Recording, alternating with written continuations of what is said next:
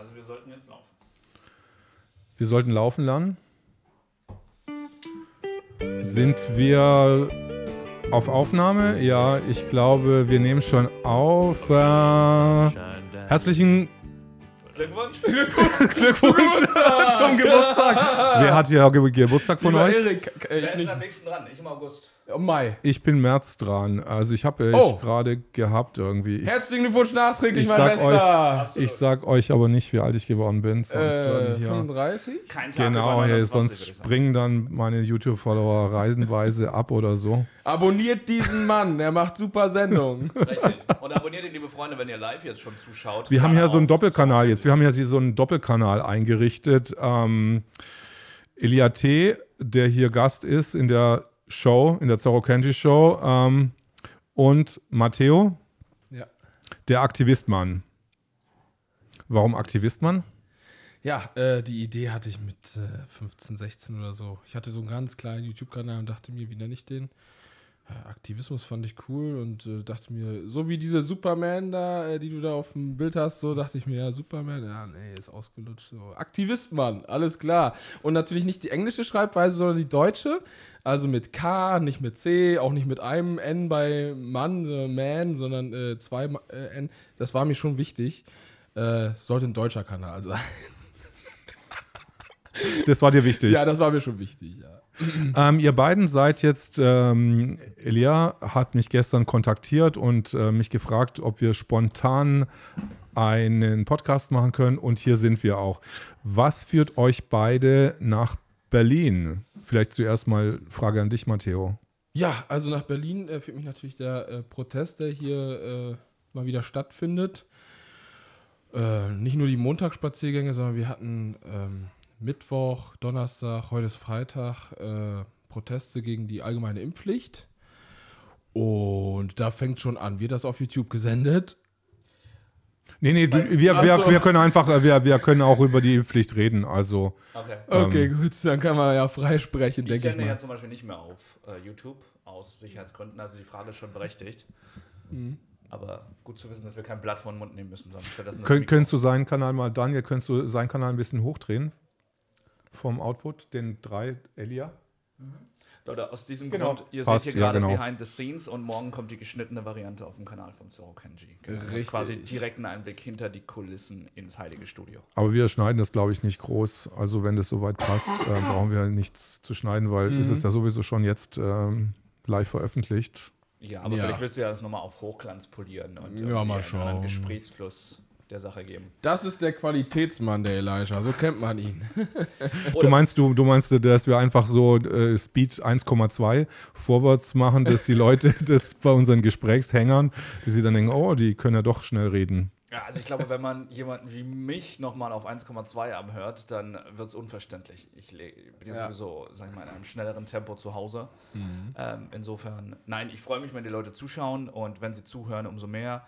Und wenn vor allen Dingen etwas hängen bleibt. Und wie sie das machen, auf welche Art und Weise, das ist denen überlassen. Ich habe letztes Mal oder wir haben uns letztes Mal, letztes Jahr getroffen hier und ich bin ein bisschen an deinem Namen hängen geblieben. Der ist Elijah T. Also Ja. mit T-E-E. Richtig. Ist es dann Originalname oder ein, Künstler, ein Nein, Künstlername? Also von Künstlernamen kann man nicht wirklich sprechen, weil es ist natürlich ein Sicherheitsname, mehr als ein Künstlername. Ähm, würde ich mich äh, in irgendeiner Form halt auf künstlerischer Bühne oder Ebene bewegen, würde ich irgendetwas ähm, Einfacheres, irgendwie Eingängigeres vielleicht mir auswählen. Insofern ist T eine Verklausulierung so ein bisschen halt meines Nachnamens. Ich wollte eigentlich nur T. Punkt machen, aber da habe ich gedacht, das, äh, das wirkt irgendwie. Äh, äh, das wirkt irgendwie unfertig. Und äh, was ist ein Wort, das genauso klingt, was man aber in der Regel nie falsch schreiben oder falsch verstehen kann? Und bin ich bei Tee hängen geblieben. Äh, ich habe da immer diesen witzigen Spruch, genau wie das Heißgetränk. Und trotzdem fragen die Leute immer noch, wie man es buchstabiert. Also ich habe es auch gemacht. Ich habe gedacht, T, okay, ist das jetzt nur T-E oder T-E-H? Also ganz blöde Konstruktionen, wobei es doch ganz natürlich wäre, wenn ich einfach nur auf Tee komme, äh, wie man einfach trinkt. Äh, Heiß, Hei- Heißgetränk. Ich, ich weiß auch nicht. Ich habe ich hab schon gedacht, also ich will nicht ungern, ich will ungern sagen, es ist idiotensicher, aber offensichtlich habe ich da nicht weit genug gedacht, wie kreativ die Leute sind in den unterschiedlichen Möglichkeiten, diesen Namen eben zu verklausulieren. Äh, es war nicht meine Absicht, jemanden in die Irre zu leiten oder jetzt noch, noch konfuser zu machen. Äh, es ist, was es ist und ich bereue es. weil du musst mit deinem, mit deinem Künstlernamen oder mit deinem äh, Tarnnamen oder was immer das auch ist, leben. Ja, naja, also schon, ich muss damit äh, leben, äh, Gott sei Dank nicht die ganze Zeit. Ich muss damit leben, wenn ich halt in der Öffentlichkeit bin. Ne? Wenn mich Leute ansprechen und sagen, hey, ich kenne dich doch von vor 18 Monaten auf der und der Demo. Und dann lächle ich immer so viel und sage, geil. Äh, das äh, ist natürlich gut, dass die Leute einschalten. Ähm, und die kennen mich als äh, Elijah T oder Elia T, wenn du es Deutsch aussprechen möchtest. Aber den Rest der Zeit, den signifikantesten Anteil der Zeit, bin ich ja Gott sei Dank Privatperson. Und ähm, da habe ich natürlich meinen eigenen Nachnamen, auf den ich auch stolz bin. Sehr gut. Den, wir, den du mir noch nicht verraten hast. Ja, mir auch noch Ja, aber Ja. du, du das, äh, Das, das, Personalausweis machen, das machen wir dann hinter der Kamera Ja, oder genau. äh, hinter Livestreams, hinter Genau. zugehaltener. In Gewahrsamnahme, ne? Ja. Bei der Polizei, Personal. Ach, die, äh, die kennen mich schon. Äh, ich, ich weiß nicht, ob ich, nee, bei dir konnte das noch nicht sein, da habe ich es noch nicht erzählt. Das muss passiert sein zwischen, glaube, August letzten Jahres, als wir bei dir, äh, als ich bei dir hier im Studio schon mal Gast sein durfte und eben heute. Ähm, da wurde ich einer Personenkontrolle unterzogen von der Polizei, äh, quasi im Dunstkreis einer Demo, die hier in Berlin auch stattgefunden hat. Und äh, die haben mich angesprochen, O-Ton mit Herr Punkt, Punkt, Punkt. Äh, guten Tag, kommen Sie mal bitte her, wir müssen eine Personenkontrolle mit Ihnen machen. Ja, also die Polizei kennt, erkennt mich von weitem, spricht mich an mit meinem Nachnamen, um dann eine Identitätsfeststellung mit mir zu machen. Äh, so absurde, Ja. ich mal, äh, in so absurde Sphären sind wir da schon vorgedrungen.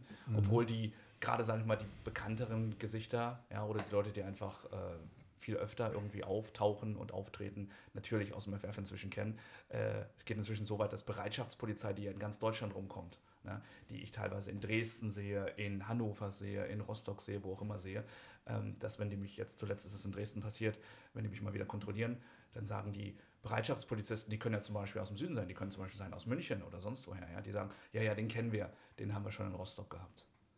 Ja, Seit wann bist du denn in dieser Demoszene drin, beziehungsweise ähm, warst du auch schon vor dem März 2020 aktiv auf irgendwelchen Demonstrationen? Äh, ich schäme mich zu sagen, dass die einzige Demonstration, auf die ich jemals gegangen bin vor dem März 2020, eine war, äh, die ich heute dem linken Spektrum zuordnen müsste. Aber ich war ähm, ja, naiv und ein Mädchen war im Spiel. Und, und ich wusste noch nicht so richtig, Oh, okay, jetzt muss ich auch lachen. Also Matteo lacht auch. wo, wofür man da, ich wusste nicht wofür oder wogegen die da so richtig demonstrieren. Ich wäre nicht auf jede Demo mitgegangen, aber das klang irgendwie so unverfänglich. Da habe ich mir gedacht, ja, ja, bin ich mal gut Mensch für einen Tag. Äh, Bin ich ja sowieso im Sinne von, ich versuche mal ein guter Mensch zu sein, aber gut Um was Mensch- ging es auf dieser Demo? Ich Jetzt weiß machst du wirklich Ich- spannend. Ich, ich äh, weiß, ich mache es spannend, aber es ist einfach nur äh, aus Unwissenheit. Ich könnte es wirklich nicht mehr sagen. aber du weißt, dass es links war irgendwie. ich weiß, dass es links war, weil äh, die junge Frau, äh, die das damals in den Raum gestellt hat, die ist links durch und durch. Das ist eine, die zu meinem Freundeskreis gehört hat, die inzwischen nichts mehr mit mir zu tun hat. Das letzte, was sie mir geschrieben hat, bevor sie mich auf Telegram, glaube ich, blockiert hat, war You are so lost. Ja, und äh, insofern, ich weine ihr keine Träne nach, aber wie gesagt, ich schäme mich, um deine Frage zu beantworten, ne, ich schäme mich so ein Stück weit zu sagen. Meine erste Demo, auf die ich wirklich bewusst gegangen bin, ähm, war halt eine aus dem linken Spektrum.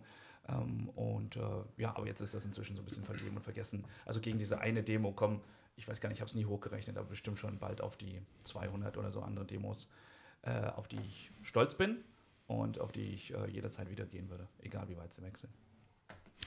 Matteo, Ja. Ähm, das erste Mal äh, bin ich auf dich gestoßen, äh, fokusmäßig, als ich ein Video von dir gesehen habe vor zwei Jahren, als ich einen YouTuber gesehen habe, der nach Italien gefahren ist äh, und Gräber gezählt hast. Kannst du ein bisschen ausführlicher mal nochmal sagen, wa um was es damals ging? Ja, es ging um äh, Bergamo. Ich habe meine Doku äh, Die Lüge von Bergamo äh, in Italien genannt. Wo sind die 6000 Toten? Und äh, da geht es um März 2020, wo äh, propagandistisch verbreitet wurde weltweit, dass in Bergamo unglaublich viele Menschen gestorben sind an Corona. Du kannst das Mikro ein bisschen weiter Ja. weg, weg tun von deinem Mund. Das Ja. geht schon. Okay, Oder zieh's einfach ein bisschen ich es vor. einfach ein bisschen weiter weg. Genau. Genau. Und ähm, ja, man hat da diese Militärlastwagen gezeigt, Mhm. die aneinandergereiht vor ähm, äh, in irgendeiner Straße in, in Bergamo äh, standen und äh, ich glaube beim Friedhof.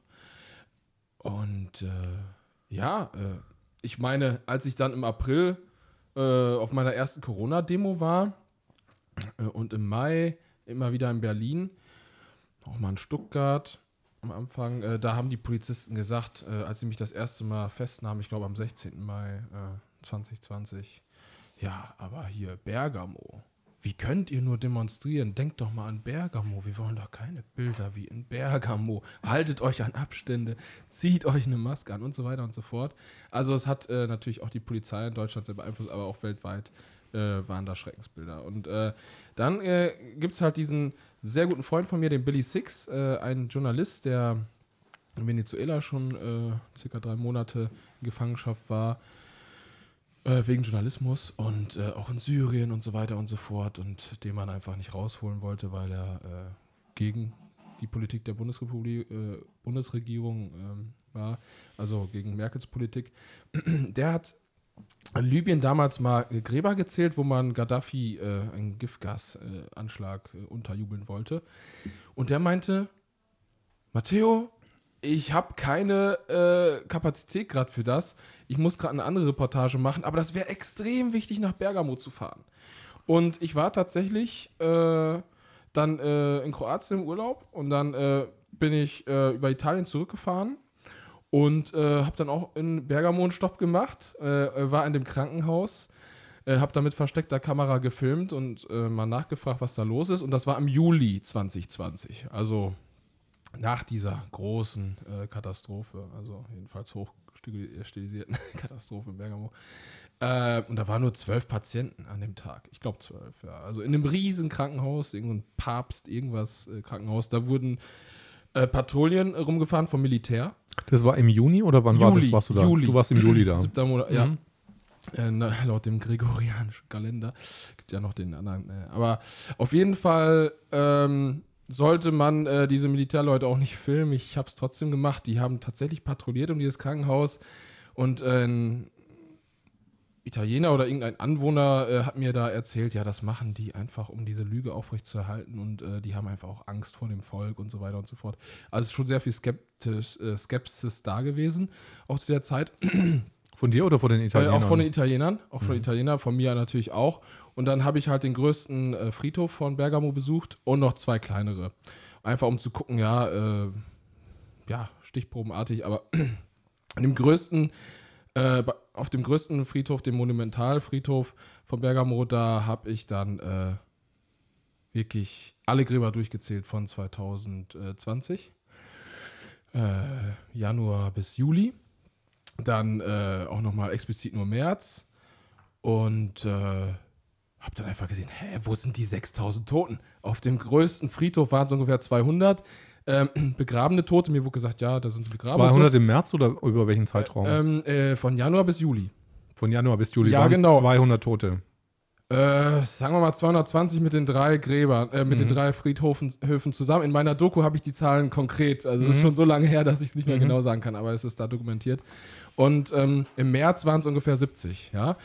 Ähm, in meiner Doku, wie gesagt, ge äh, genauer gezeigt. Auf jeden Fall Begrabene. Das Lustige ist ja, die mussten verbrannt werden.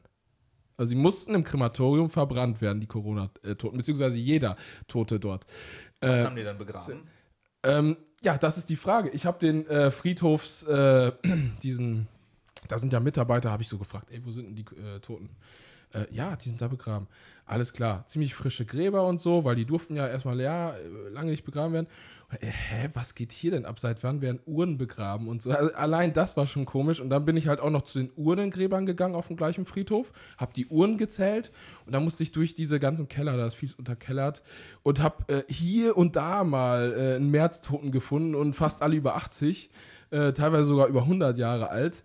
Äh, und dachte mir, was geht hier denn ab? Ey, äh, in den Medien stand 6000. Ich habe noch, hab noch mal eine Zwischenfrage. Ja. Ähm, die jetzt auf dem Friedhof ganz äh, normal, also unter die Erde gebracht worden sind, ohne, also ohne eingeäschert zu werden, mhm. die sind äh, also die hatten kein Corona dann, diese 200, oder, oder sind alle mit Corona, weißt du, dass alle eingeäschert worden und die sind dann trotzdem unter die Erde gebracht worden? Ich weiß nicht genau, äh, wie das läuft. Ich habe ja nur die Information, äh, wie das lief, äh, meine ich. Mhm. Und die Information von diesen Friedhofs, wie nennt man das, Gärtnern, oder? Ich habe es jetzt einmal vergessen, von diesen Mitarbeitern. Und ähm, der eine hat gesagt, ja, da hinten findest du 600 Tote. Der andere hat gemeint, da hinten findest du 800 äh, bis 1000. So, ey, die haben sich erstmal selber widersprochen die ganze Zeit und ich bin immer genau dorthin gegangen, wo sie gesagt haben, dort sind sie. Es waren niemals 6000, die da begraben waren. Und auch auf den zwei kleineren Friedhöfen war es nicht so. Und ich habe auch äh, da zum Beispiel ähm, Auf welche Maximalzahl bist du denn überhaupt gekommen? Circa 220 waren's. 220. Ja, auf drei Friedhöfen. Den größten und zwei kleinere ne, bei Bergamo. Und ähm, dann, äh, dann habe ich auch noch äh, Trauernde gefragt. Ja, immer, immer bei den Märzopfern äh, oder bei den Märztoten. Äh, auf dem größten Friedhof meinte, äh, ich glaube, eine Frau, äh, das war irgendwie Di Dialyse, äh, Dialysis oder sowas. Ähm, und ähm, hier äh, diese eine Krankheit, wo man ähm, Zucker irgendwie hat. Diabetes. Ja, Diabetes und so weiter. Und äh, bei dem anderen kleineren Friedhof war es ein Kollateralschaden, weil die Ärzte ja so ausgelastet waren. Ne? Es wurde ja alles runtergefahren, nur noch Corona, Corona im März. Und das war ein, äh, einer, der ist einfach an, an der fehlenden Behandlung gestorben. Äh, aber ich habe keinen einzigen Trauernden gefunden, der um einen Corona-Toten getrauert hat. Ne? Und ich war, war wirklich stundenlang unterwegs. Auf allen Friedhöfen äh, war ich wirklich lang unterwegs. Ja, äh, es ist, also diese 6000 sind für mich eine Lüge.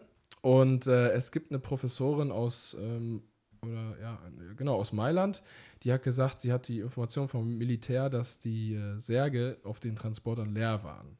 Dass das einfach nur eine Propagandatechnik war. Und durch Mailand sind äh, Krankenwagen gefahren mit Tatütata, Alarm und so weiter. Einfach nur so. Um das Volk äh, zum Gehorsam äh, zu zwingen, sage ich jetzt mal, oder denen so viel Schrecken einzujagen. Ja, das hat sie dem Billy Six äh, damals im Bundestag gesagt. Die war da zu irgendeinem, ich glaube, Corona-Ausschuss äh, der AfD eingeladen. Und da hat diese Professorin aus Mailand das ihm äh, im privaten Gespräch gesagt. Hat auch einen super Artikel auf Compact gebracht und äh, ja, er hat mir auch Tipps gegeben, äh, auf was ich achten muss äh, bei dieser ganzen Friedhofsgeschichte. ja, Was war es für Tipps? ja wie ich suchen soll und welche Daten wichtig sind, dass ich äh, genau zählen soll.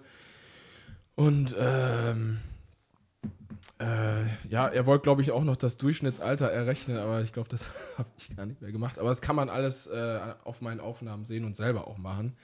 Äh, ich habe die Doku einfach sehr, sehr schnell geschnitten und bin äh, auf eine Stunde ungefähr gekommen. Also äh, kleiner ging es irgendwie nicht mehr. Ich wollte auch, dass die Leute sehen, was wirklich los ist, ja. Also ähm, Wie, wie oft wurde die dann geteilt, diese äh, Dokumentation? die wurde auf jeden Fall schon ungefähr 300.000 Mal gesehen. Mhm. Ja, insgesamt so Telegram, Bit, BitChute oder BitChat und äh, Webseiten, die sie auch hochgeladen haben und so weiter. Und YouTube hat sie innerhalb von weniger als 24 Stunden gelöscht. Mhm, okay. Ja, und da hatte ich. Äh, Also man kann sie jetzt noch finden? ja, Wo? auf BitChat. Auf äh, BitChat. Genau, und auf meinem Telegram. Und wie heißt die? Ähm, die Lüge von Bergamo in Italien, wo sind die 6000 Toten? Und so heißt die, genau. Okay, Genau. da kann sich jetzt jeder Ja. zusammensuchen. Genau. Es ist halt schon fast zwei Jahre her und äh, ist es nicht mehr so frisch wie damals. Nee, das Also, ist äh, also jetzt aktuell, wahrscheinlich wird sich das wenige Leute angucken, aber ich fand es doch Mhm. wirklich ganz überraschend, weil ich wäre nie auf die Idee gekommen, einfach mal hinzufahren und mal wirklich zu gucken, hey, jetzt äh, tue ich doch einfach mal mich hinstellen und tu einfach mal Gräber zählen. Ich Ja. meine, das ist ja auch eine anstrengende äh, anstrengend. Also ich meine, du, du läufst ja rum und dann zählst du ein Gras, du musst die Strichlisten führen, es, es, das musst dann anstrengend. weiter fragen, ob da vielleicht ein anderes Feld noch ist Ja. und äh, es ist ja schon Und es ist alles in einer Fremdsprache. Und Ja. du bist ortsunkundig und die beäugen dich. Was ist denn das für ein Verrückter, der auf dem Friedhof Die wollten auch- Sprachst du ein bisschen Italienisch, Äh, oder? Ich kann so ein bisschen Spanisch Mhm. und das hat mir geholfen, weil Italienisch ist dem sehr ähnlich. Und die wollten, dass ich Maske trage auf dem Friedhof. Dann habe ich meinen Attest gezeigt. Okay, konnte ich ohne Maske auf dem Friedhof. Ich musste durch dieses äh, Temperaturmessgerät da, ob ich jetzt äh, Corona hätte oder Fieber oder erhöhte Temperatur, wie auch immer, äh, für einen Friedhof. Weil du könntest ja die Toten anschauen. Ja, die Toten anstellen, genau. Den Witz habe ich dann auch gebracht in der Doku. Ein Friedhofsmann dachte auch irgendwie, ich wäre aus London und so weiter, weil natürlich einige Journalisten da waren. Aber ähm, einige Wochen bevor ich da war, war da irgendwie so ein deutscher Journalist und der hat dann da äh, diese Lüge versucht aufrechtzuerhalten, hat dann die frischen Gräber, genau die Gräber, die ich auch gefilmt habe, auch gefilmt. Äh, die, ähm, ja, hier das, das Titelbild, ähm, äh, von dem Artikel, hat halt einen Grabstein gezeigt mit einer, ich glaube, über 100-Jährigen. Ja. Da konnte man die Daten sehen und die ist mit über 100 gestorben. Äh, sehr ungeschickt, sage ich jetzt mal, wenn man versucht, äh, äh den Leuten einzuflößen, dass, ähm, dass das eine Krankheit ist, die im März äh, 20- oder 30-Jährige hinweggerafft hat. Aber was hat, es dich, was hat dich das dann persönlich, was hat es ähm. persönlich mit dir dann gemacht, wo du dann diese Doku äh, gesehen hast, dass das einfach für dich komplett aus dem Ruder gelaufen ist, also von den Zahlen her, was da ähm, publiziert worden ist? Ja, äh, es hat mir auf jeden Fall gezeigt, dass die Propaganda sehr gut läuft. Ähm, wie auch äh, die New York-Geschichten, äh, wo auch äh, sehr viele gestorben sein sollen, aber natürlich auch sind, äh, aber natürlich an, den, an falscher Behandlung, wie eine Krankenschwester auch ausgepackt hat. Und in Bergamo war es halt so, es gab im März tatsächlich eine äh, Übersterblichkeit. Äh, ich will jetzt, äh, auch wenn ich die 6000 leugne, will ich jetzt nicht sagen, ähm, es gab keine Übersterblichkeit. Ich möchte nichts beschönigen oder so, aber man muss wissen, im Januar wurden in vielen Altersheimen in der Lombardei, wo auch äh, Bergamo äh, liegt, in dieser Provinz, äh, wurden Leute äh, im Altersheim geimpft äh, gegen irgendwie äh, Me Meningitis oder keine Ahnung, irgendwie irgendeine Krankheit. Und da ist halt eine Nebenwirkung, eine bekannte Nebenwirkung, Lungenschwäche und die Lunge kann auch ausfallen und so weiter, Organversagen, alles Mögliche. Halt auch, auch Sachen, die halt Corona ähneln. Und ähm, ja, es sind natürlich auch viele in, in den äh, Krankenheimen, äh, Quatsch, in den Altersheimen dann gestorben. Aber ich habe auch ein paar Altersheime besucht. In Italien? Ja, ja, habe ich auch, aber die Aufnahmen habe ich irgendwie aus Versehen gelöscht. Ich kann nur sagen, äh, äh, ja, hier und da gab es auch mal Mitarbeiter, die gesagt haben, ja, es sind Leute gestorben. Aber ich war auch bei einem riesen katholischen Altersheim in Bergamo. Ist ja katholisch, Italien ist ja klar. Da bin ich irgendwie rein äh, beziehungsweise ich habe dann auch äh, draußen nochmal geklingelt. Als Journalist versucht man ja überall reinzukommen. Aber in diesem Fall habe ich auch mal draußen geklingelt. Und dann hat eine, eine Oma. Warum springst du sonst immer über den Gartenzaun? Nein, aber so ähnlich. So. Aber egal, egal. so. Wenn du das gerade so betonst. Matteo würde ich alles zu. Äh, nein, komm, hör auf. Der geht, der geht, bis zum Äußersten für seine Wahrheitsfindung. Naja, auf jeden Fall hat eine, eine, eine, nach dieser riesen angeblichen Katastrophe vom März 2020, sagt mir dann eine uralte Italienerin von oben äh, aus dem Fenster. Äh, ich habe ihr so zugerufen, ja, wie war das äh, mit Corona? Was denken Sie so? Äh, weil ich habe ich hätte mich ja wundern sollen, wie kann diese Frau überhaupt noch leben? Es ist Juli und im März sind doch alle verstorben, ne? Und dann sagte sie, ach, Corona, also auf Italienisch dann, ich kann ja ein bisschen Spanisch, wie gesagt, ich habe es dann auch verstanden. Corona? Ah, Hände waschen hier, Hände waschen. Und die hat gelächelt und ja, und uns hat man verkauft, dass in Bergamo die größte Katastrophe von Italien stattgefunden hätte. Da ist ein Mahnmal errichtet worden, da ist ja so eine Friedhofskapelle, daneben ein Mahnmal, da war der Präsident oder was weiß ich, der Chef von Italien bei der Einweihung, dann wurde ein Jahr danach äh, nochmal ein Orchester äh, vor das Ganze, vor den Friedhof gestellt. Eine riesen Einjahres-Trauerfeier. Äh, übelste Propaganda, die da betrieben wird. Für mich ist das äh, so ein kleines 9-11, ganz ehrlich. Also Bergamo ist für mich ein kleines 9-11. Und äh, damit haben die wirklich äh, Corona in, nach, in die Schweiz, ähm, nach Österreich, Italien, äh, also nicht Italien, sondern nach Deutschland auch gebracht, weil es kam ja, es kam ja über Italien Schweiz nach Deutschland. Das war der Verlauf. Und wie die Pest damals. Wie die Pest, ja. Woher, woher, kam die Pest damals? Ich weiß es gar nicht. Ich glaube, die, die Pest, äh, ich will mich jetzt da nicht festlegen, aber ich glaube, die kam so aus dem Orient oder sowas. Auf jeden Fall wurde sie eingeschifft von mhm. Händlern. Äh, es mhm. waren einfach Ratten an Bord von Schiffen und ich weiß gar nicht wie, aber äh, es muss sich irgendwie bemerkbar gemacht haben während der damals noch sehr, sehr langen Reise, ne, wenn du aus dem Orient äh, in Italien dann irgendwie anlegen möchtest. Und äh, die Hafenmeister hatten tatsächlich irgendwie Kunde davon bekommen und haben, ähm, haben eigentlich ursprünglich geschafft, das Schiff äh, für eine Zeit lang zu isolieren. Also die, ähm, die Matrosen oder wer auch immer, die Händler halt nicht äh, äh, das Gegenteil von an Bord, also an Land gehen zu lassen. Mhm. Und äh, das Problem ist aber, die Ratten, die da unterwegs waren, äh, das Schiff musste ja anlegen. Die hatten also diese Taus gezogen mhm. äh, hin zu im Prinzip bestimmten, was weiß ich, Pollern oder wo auch immer die das halt dran gemacht hatten am Hafen. Und darüber sind die, über diese Taus, sind die Ratten dann halt dennoch äh, mutmaßt man, ähm, quasi reingekommen in die Stadt, haben sich von dort verbreitet, haben halt Leute gebissen oder was auch immer. Und äh, die Krankheit dann von Italien aber aus, von Süditalien, ähm, soweit mich, wie gesagt, meine Geschichtskenntnisse nicht täuschen, eben äh, Richtung Norden und mit unter anderem halt auch nach äh, Deutschland gebracht. Also damals gab es kein Deutschland, aber den heutigen deutschen Raum. deutschen Regierungsgrenzen. Darf ich eine Frage ganz kurz noch verständnishalber stellen? Äh, Mhm. vielleicht habe ich da gar nicht aufgepasst. Wann warst du in Bergamo? Juli 2020? Okay, Juni 2020. Juli, Du, ja. Juli, Juli. Okay, Ja. also seit März konnte April, Mai und Juni drei Monate vergangen sein. Ja, das war maximal der vierte Monat. Genau, und äh, von Januar bis Juli waren es irgendwie mit den drei Friedhöfen ungefähr 220. Hm. März allein waren es äh, ungefähr 70 Begrabene und äh, Ich will auf eine 40 Uhren ungefähr. Ich will auf eine andere Sache hinaus. Ich meine, äh, also sollte sich die Technologie in der Zwischenzeit geändert haben, bitte ich um Entschuldigung, aber ich meine, mich erinnern zu können, als mein Opa gestorben ist, das muss gewesen sein 1994, 95 oder so, hat man mir gesagt, man könne überhaupt keinen Grabstein aufstellen, die ersten sechs Monate, weil würde man das in frischer Erde tun, sackt das Ding ab. Und deshalb muss man quasi abwarten, bis halt dieser Boden, der ja gerade eben erst geöffnet worden ist und dann wieder zugemacht worden ist, bis der wieder eine gewisse Grundhärte hat, bevor man dann halt sagt, okay, äh, oder ein Fundament setzt oder was auch immer, damit eben der Grabstein nicht absackt. Worauf ich hinaus möchte ist, wenn das unter sechs Monaten war, entweder die Technologie hat sich geändert oder die haben in Kauf genommen, dass alle diese Grabsteine, äh, Grabsteine dann halt schief stehen.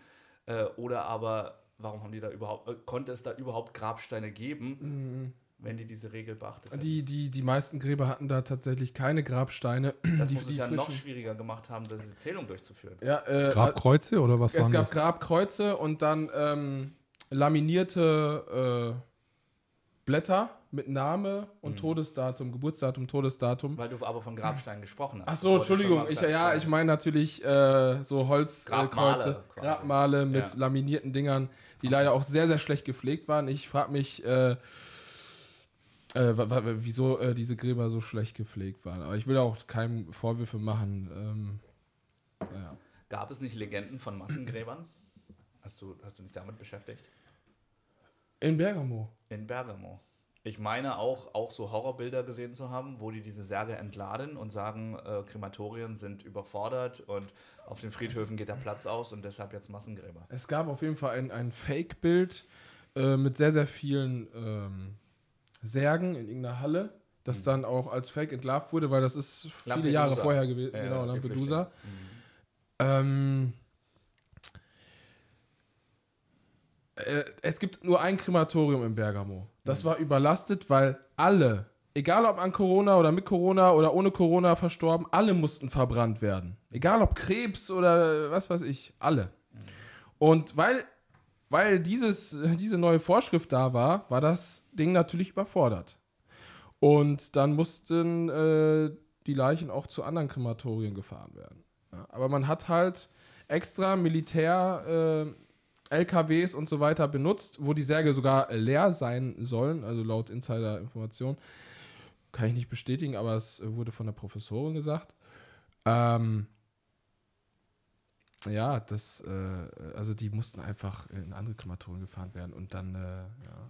Ja, Es ist, es ist Wie, wie, wie lange warst du insgesamt da in Italien dann? eine Woche ungefähr. Ich war auch nach am Gardasee und so weiter. Also ich habe das. Ist ja eine Stunde vom Bergamo Mhm. dem Auto und äh, war dann zweimal im Bergamo ja, oder dreimal. Also ich habe da tatsächlich auch mal übernachtet einmal. Also mh. ich glaube drei Tage, drei Tage.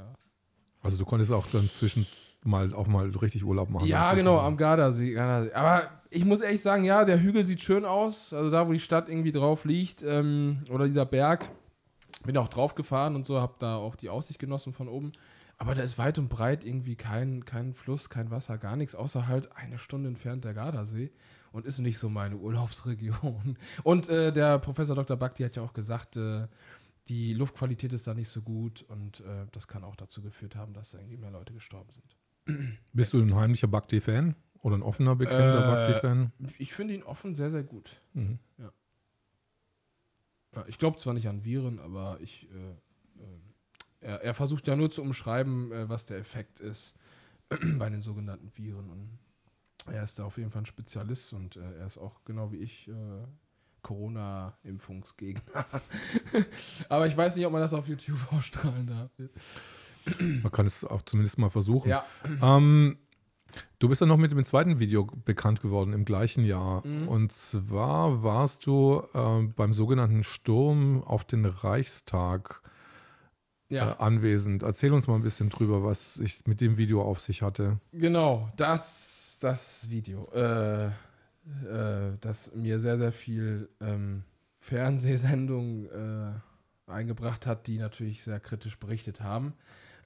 naja, ich war halt äh, an dem Tag, am 29. August 2020, so wie viele hundert, also wie Hunderttausende, ich glaube, es waren mindestens 500.000, manche sagen auch mehr, ähm, da auf der Straße des 17. Junis, da wo am 1. August schon äh, wirklich eine große Masse war.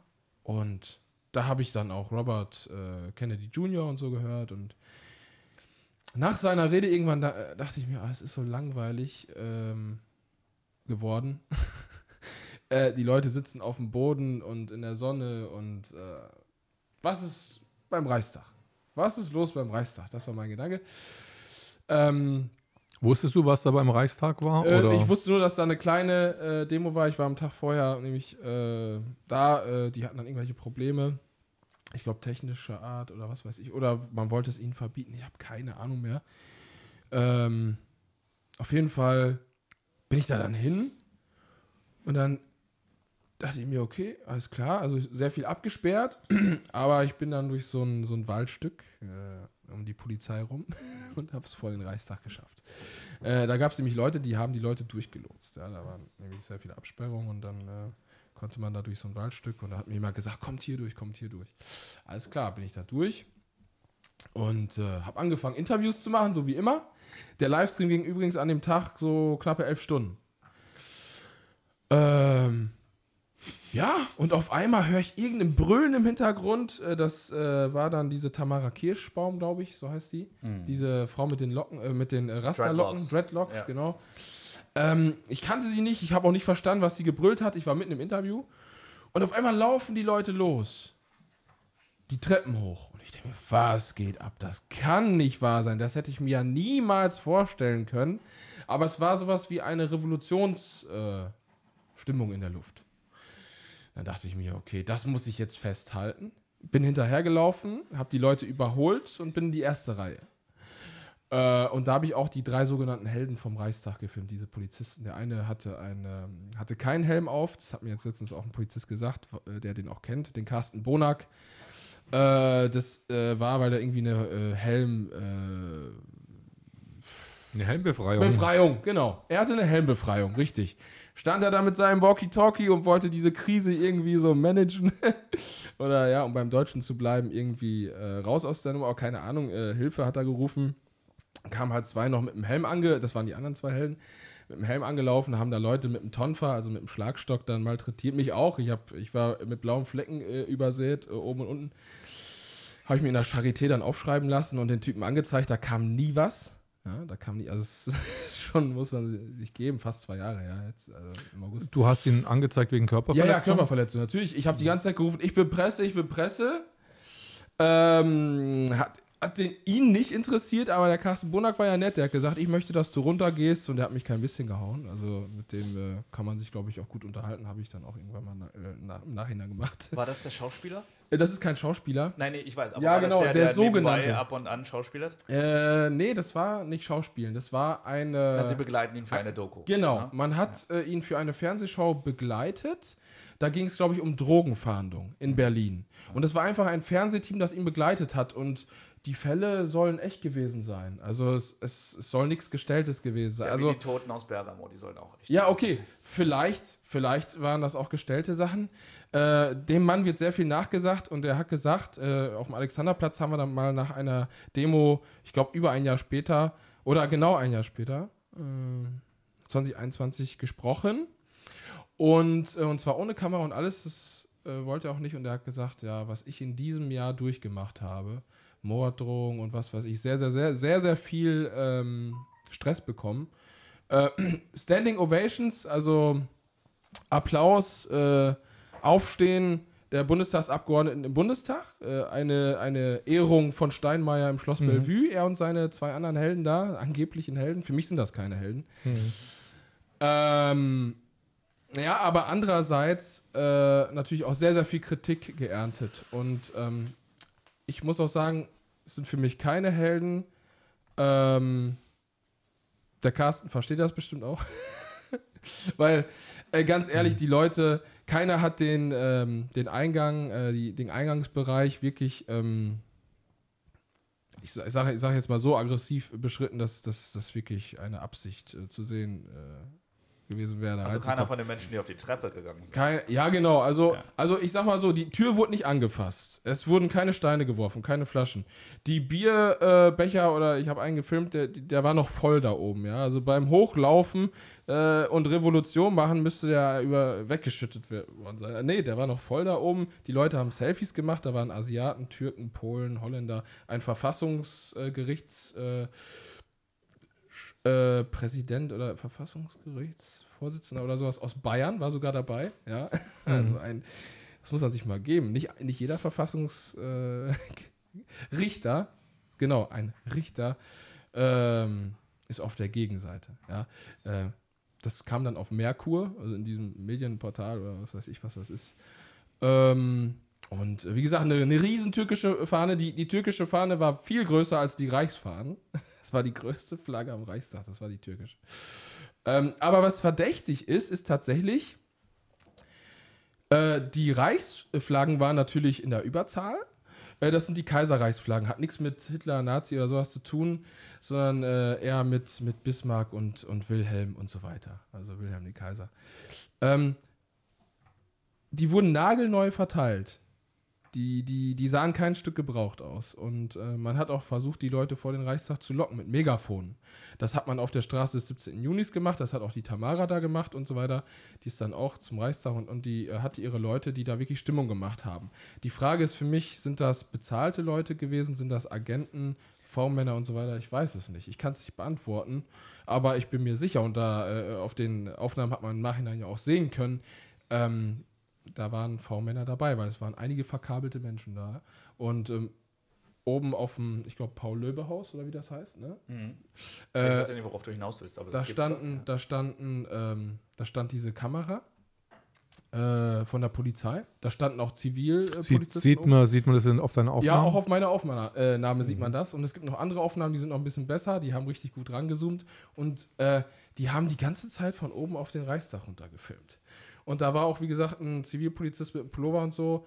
Oder mit einem T-Shirt. Aber kann es nicht ein einfach sein, dass das sowieso, äh, weil die, weil die Demo, glaube ich, eher als rechtskonservativ Genau, irgendwie genau. äh, war angekündigt kein- war, ja. dass da sowieso ein, ein, ein Team einfach sowieso denkt, oh, vielleicht ist da was Interessantes und stellt sich sowieso aufs Dach. Wäre das irgendwie so eine Erklärung? Äh, Es war auf jeden? Fall die Polizei, äh, die da oben war. Man hat ja auch die Uniform gesehen, aber auch Zivilpolizisten. Mhm. Und äh, natürlich Also es waren keine Journalisten, Nee, die da nee, nee, oben nee, das waren. waren richtig Polizisten. Das waren noch Uni Uniformierte und nicht Uniformierte, die nebeneinander standen.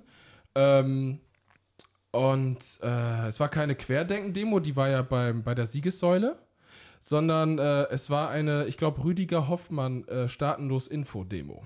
Ja? Mhm. Äh, und die sind sehr äh, rechtskonservativ und so weiter und so fort. Ja, Ähm, die sind schon exzentrisch. exzentrisch, schon äh, wie auch immer. Ich, ich möchte die auch nicht schlecht reden. Äh, gibt bestimmt sehr viele gute Leute da. Aber beim Rüdiger Hoffmann muss ich ehrlich sagen, bin ich kritisch und sind auch viele andere Menschen und auch. Mhm. bekannte Leute im, im Widerstand kritisch, weil äh, er könnte wirklich ein V-Mann sein. Ja, ich möchte jetzt keinen falschen Vorwurf bringen, aber äh, da muss man wirklich nochmal analysieren, was war das für eine Aktion, weil ein halbes Jahr später, im Januar, fand der Sturm aufs Kapitol in den USA statt. Äh, die sind sogar reingekommen und es wurden leider vier Menschen äh, umgebracht. Äh, keiner von denen war bewaffnet. Das finde ich total unverhältnismäßig. Genauso unver ja, oder, ja, unverhältnismäßig war es auf jeden Fall auch, uns mit Pfefferspray abzusprühen. Da waren vier, fünf Kinder auf den Treppenstufen dabei. Da Ach stimmt, ihr seid ja, es wurde ja äh, Pfefferspray im Übelst, Einsatz von. übelst. Einfach so, ich war geduscht mit Pfefferspray. Das war nicht ein kleiner Fleck irgendwie so. Da, Haare, Oberkörper, Arme, alles hat die ganze Nacht über gebrannt. Aber wie lange haben denn die Einsatzkräfte gebraucht, um äh, wieder Herr der Lage zu werden auf den Treppen des Reichstages? Äh, Also die, diese drei äh, Helden, die sogenannten Helden, waren sehr, sehr schnell da. Ähm, ja, also hochgelaufen. Ähm, nicht mal eine Minute, dann waren die drei da, glaube Mhm. ich. Das kann man in meiner Aufnahme ja alles, alles sehen und auch die Minuten dann mitzählen. War ja ein Livestream, kann man nicht schneiden. War ja auf YouTube. Ähm, auf jeden Fall, äh, ich glaube, die anderen, die Hundertschaften, die dann auch total angeschwitzt und außer Atem alles Mögliche da angetrampelt kamen und überhaupt nicht vorbereitet waren. ich denke schon, es waren ein paar eingeweiht, aber die meisten natürlich nicht. Äh, die haben, glaube ich, vier Minuten gebraucht. Ja, ich will nicht lügen, kann man also in meinem Livestream nachschauen, aber ähm, das, da, dann waren sie noch immer nicht Herr der Lage, weil sie haben ja versucht, die Treppen wieder frei zu machen. Dann haben sich Menschen hingesetzt und ich habe den Leuten gesagt, steht auf, steht auf. Ich wollte nämlich runtergehen oder ich wollte nicht über die stolpern und über die fallen, weil es ist neben mir ein Mädel, das ich noch vorher vor den Treppen, wo die Stimmung noch ein bisschen ruhiger war, ähm, ich habe sie da mir vorbeilaufen sehen. Die hatte auch so eine ausländische Flagge dabei. Sch scheint, äh, ich glaube, es war, es war südamerikanisch. Dieses Mädchen ist kopfüber die Treppen runtergefallen mit den Füßen nach oben. Und äh, die Polizei war extrem fahr fahrlässig, sowohl mit dem Schubsen von Leuten, äh, mit dem Pfefferspray-Einsatz äh, bei alten Leuten mit Stöcken, Kindern und so weiter. Alles war dabei. Das war Multikulti, das war nicht eine Nazi-Veranstaltung. Und das beweisen meine Aufnahmen. Und als die Bild-Zeitung meine Aufnahmen auseinandergepflückt hat, hab, konnten sie die Türkei-Flagge nicht leugnen. Sie konnten auch die anderen Flaggen nicht leugnen. Aber die Überzahl halt die, die Reichsflaggen. Und das ist halt das, äh, ja, was, womit die ihre Argumente dann immer äh, bekräftigen, es wäre alles rechts und äh, Nazis. Also es ist totaler Wahnsinn und widerlich in meinen Augen. Also, Zumindest, zumindest, kaiserlich. Also, wir haben ja keinen Kaiser ja, mehr. Ja, ja, eben. Es ist, es, es ist kaiserlich. Es hat noch nicht mal was mit Hitler, wie gesagt, zu tun. Ähm, die Flagge gab es bis 35 ungefähr, also zwei Jahre ungefähr in seinem Bereich und dann war, war die irgendwann nicht mehr präsent. Die war hauptsächlich in der Kaiserzeit. Auf jeden Fall, äh, ähm, nach, sagen wir mal ungefähr vier Minuten, als Hundertschaften da äh, waren, äh, haben die die Menschen äh, runtergeschubst, mit Pfefferspray malträtiert, aber auch teilweise äh, versucht, ähm, hochzuheben und ähm, dazu bewegen, wegzugehen. Und äh, was auch interessant war, da, da, da, als ich das Pfefferspray in den Augen hatte, das erste Mal in meinem Leben, da gab es dann Leute, die haben mir mit Wasser versucht zu helfen. Wasser ist scheiße. Äh, äh, schlecht, Entschuldigung fürs Wort. Äh, das andere ist, da kam jemand mit äh, Pupillen, äh, äh, Tropfen irgendwie so für Leute mit Kontaktlinsen und so weiter, weißt Das hat ein bisschen geholfen, dieses Kontaktlinsenzeug. Ähm, und dann kam eine dritte, die hatte hochprofessionelle Augenspüler, irgendwie so, die man in so Chemiefabriken äh, benutzt. Und zack, bumm, beide Augen. Ja, perfekt. Kein Problem mehr. Nur noch die Haut hat gebrannt. Wie gesagt, auch noch die Nacht. Ähm, ich frage mich, wieso gab es dort. Man darf sich da auch nicht richtig duschen, habe ich auch inzwischen mal Richtig, gehört, man ja. darf sich nicht. Milch hilft. Man darf sich nicht duschen? Nee, weil sonst läuft es äh, überall irgendwie an dir, auch an bestimmte Stellen, Richtig. wo du halt nicht willst. Dann, Ja. Richtig. Dann wird es richtig eklig. Dann Ja. ähm, Okay, Free Tipps. Wasser macht Schimmer. habe ich nur, Ja, ich, ich lerne immer dazu und rede mit Leuten, die dann Ja. öfters auch auf solche Demos sind, wo auch das Eskalations, äh, wo, wo einfach eskaliert wurde. Ja. Und ähm, die haben mir das dann gesagt, wie man sich dazu verhalten hat. genau. Interessant, aber. Äh, Milch hilft zum Beispiel auch. Mhm. Echte Kuhmilch, nicht irgendwie äh, Kokosmilch. Das habe ich auch mal äh, versucht. Hat Also kein bitte keine vegane, also. We ja, keine vegane Milch. Das muss wirklich äh, das richtige Mhm. Fett sein. Und das äh, hilft super. Ja. Ich wurde ja zweimal damit. Darf ich noch eine Frage stellen? Äh, du hast beiläufig das mal so erwähnt, aber für Mhm. mich äh, vielleicht einer der zentralsten und offensichtlichsten oder eines der zentralsten und offensichtlichsten Argumente, dass die ganze Sache inszeniert sein musste, äh, rankt sich rund um diese Person Tamara Kirschbaum. Ja. Die Frau, wie sie aussieht, wie sie auftritt, wie sie absolut niemand vorher kannte und niemand im Nachgang auch nur behelligt hat. ja. Wie die vor Ort dann gerufen hat, wir haben schon gewonnen, Trump ist in Berlin. Mhm. Wie kommt man auf so eine Scheiße?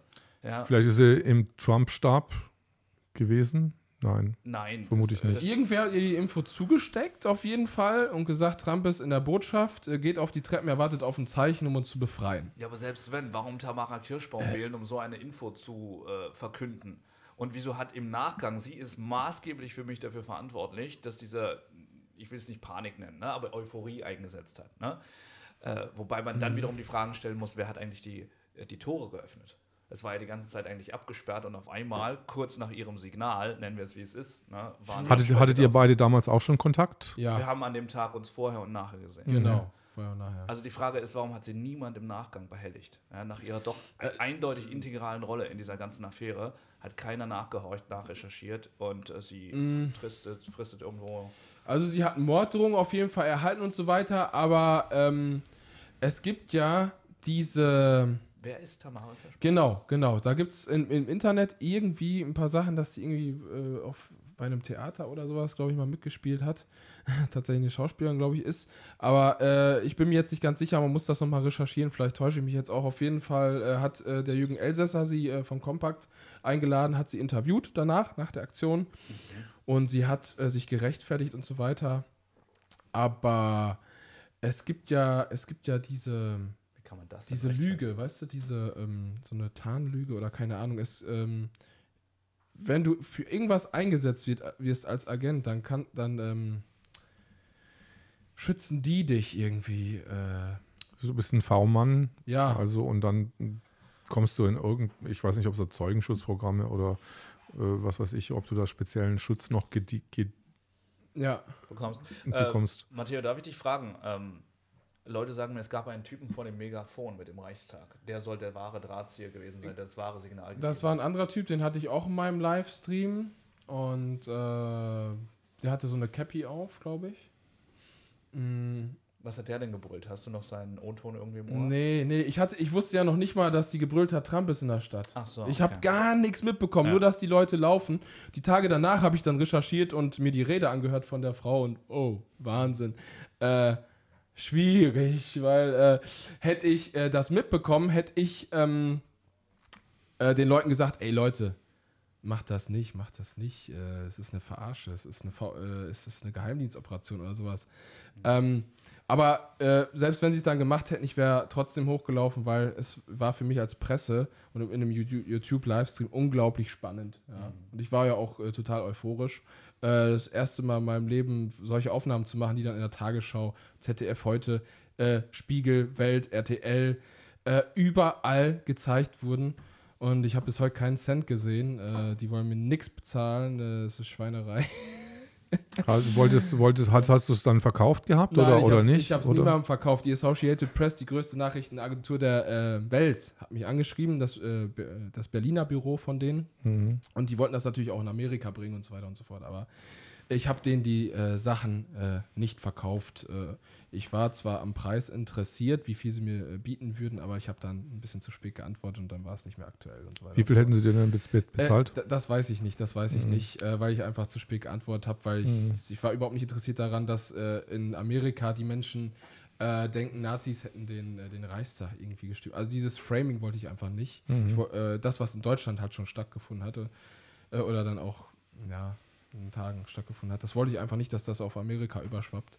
Und wir haben ja gesehen, im Kapitol haben sie, haben sie dann andere Sachen gemacht, aber ähm, äh, die, die, irgendein ARD Journalist hat mich dann Monate oder wenn es nicht sogar über ein halbes Jahr äh, dann nachher war, angeschrieben, hat gesagt, ich mache eine Doku, äh, ich brauche deine Aufnahmen, äh, ich biete dir 650 Euro pro angefangene Minuten, Minute, wir wollen zwei Minuten haben, das wären dann 1300 Euro.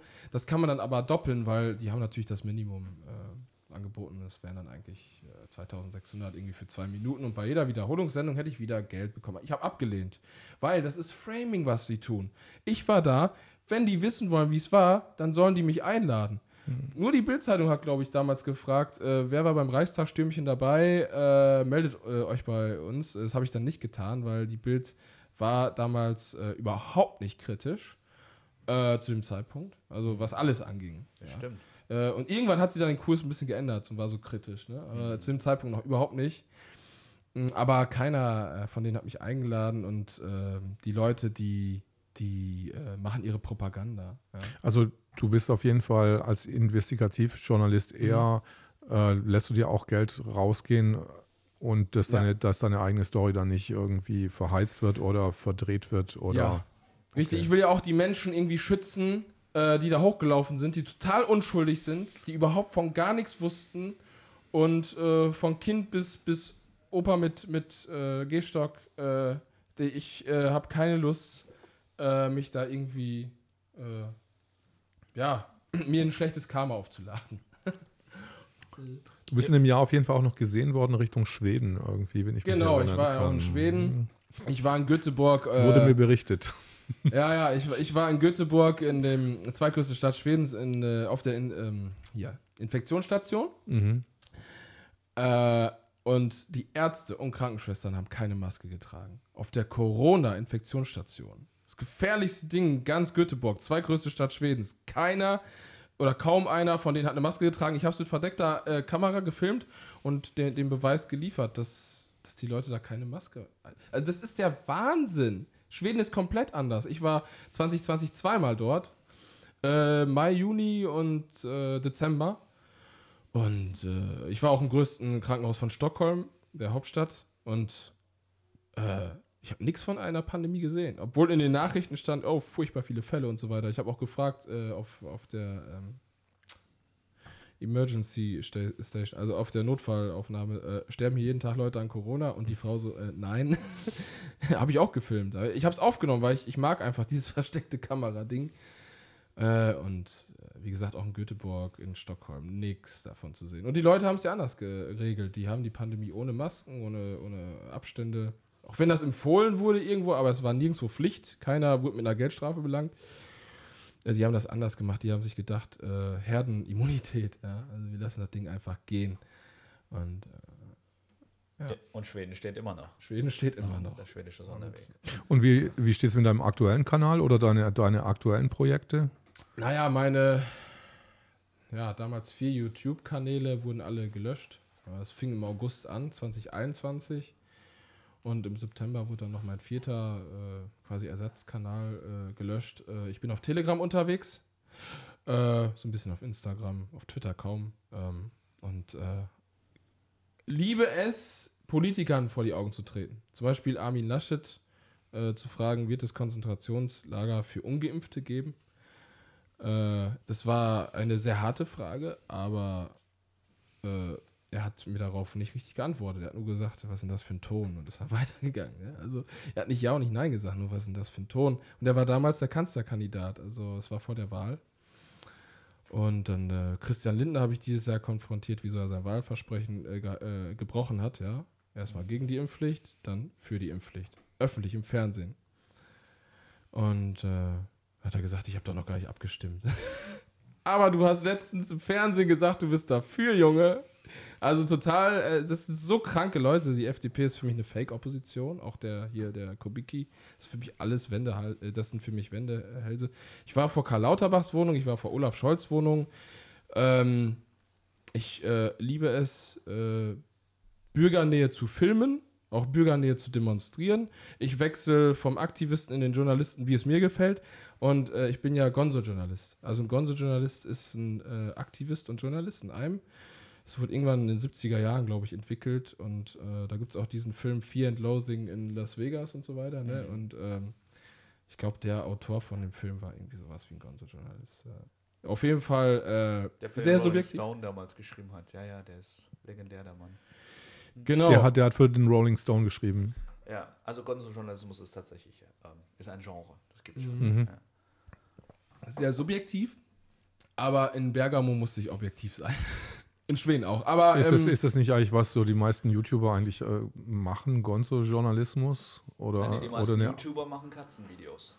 Ja, also, also die, äh, ein Gonzo-Journalist muss okay. auch ein Aktivist sein. Also ja. nicht nur ein äh, Kamera, äh, nicht nur ein Studioaktivist, sondern mhm. er muss auch auf die Straße gehen, er muss auch irgendwas reißen. Ja.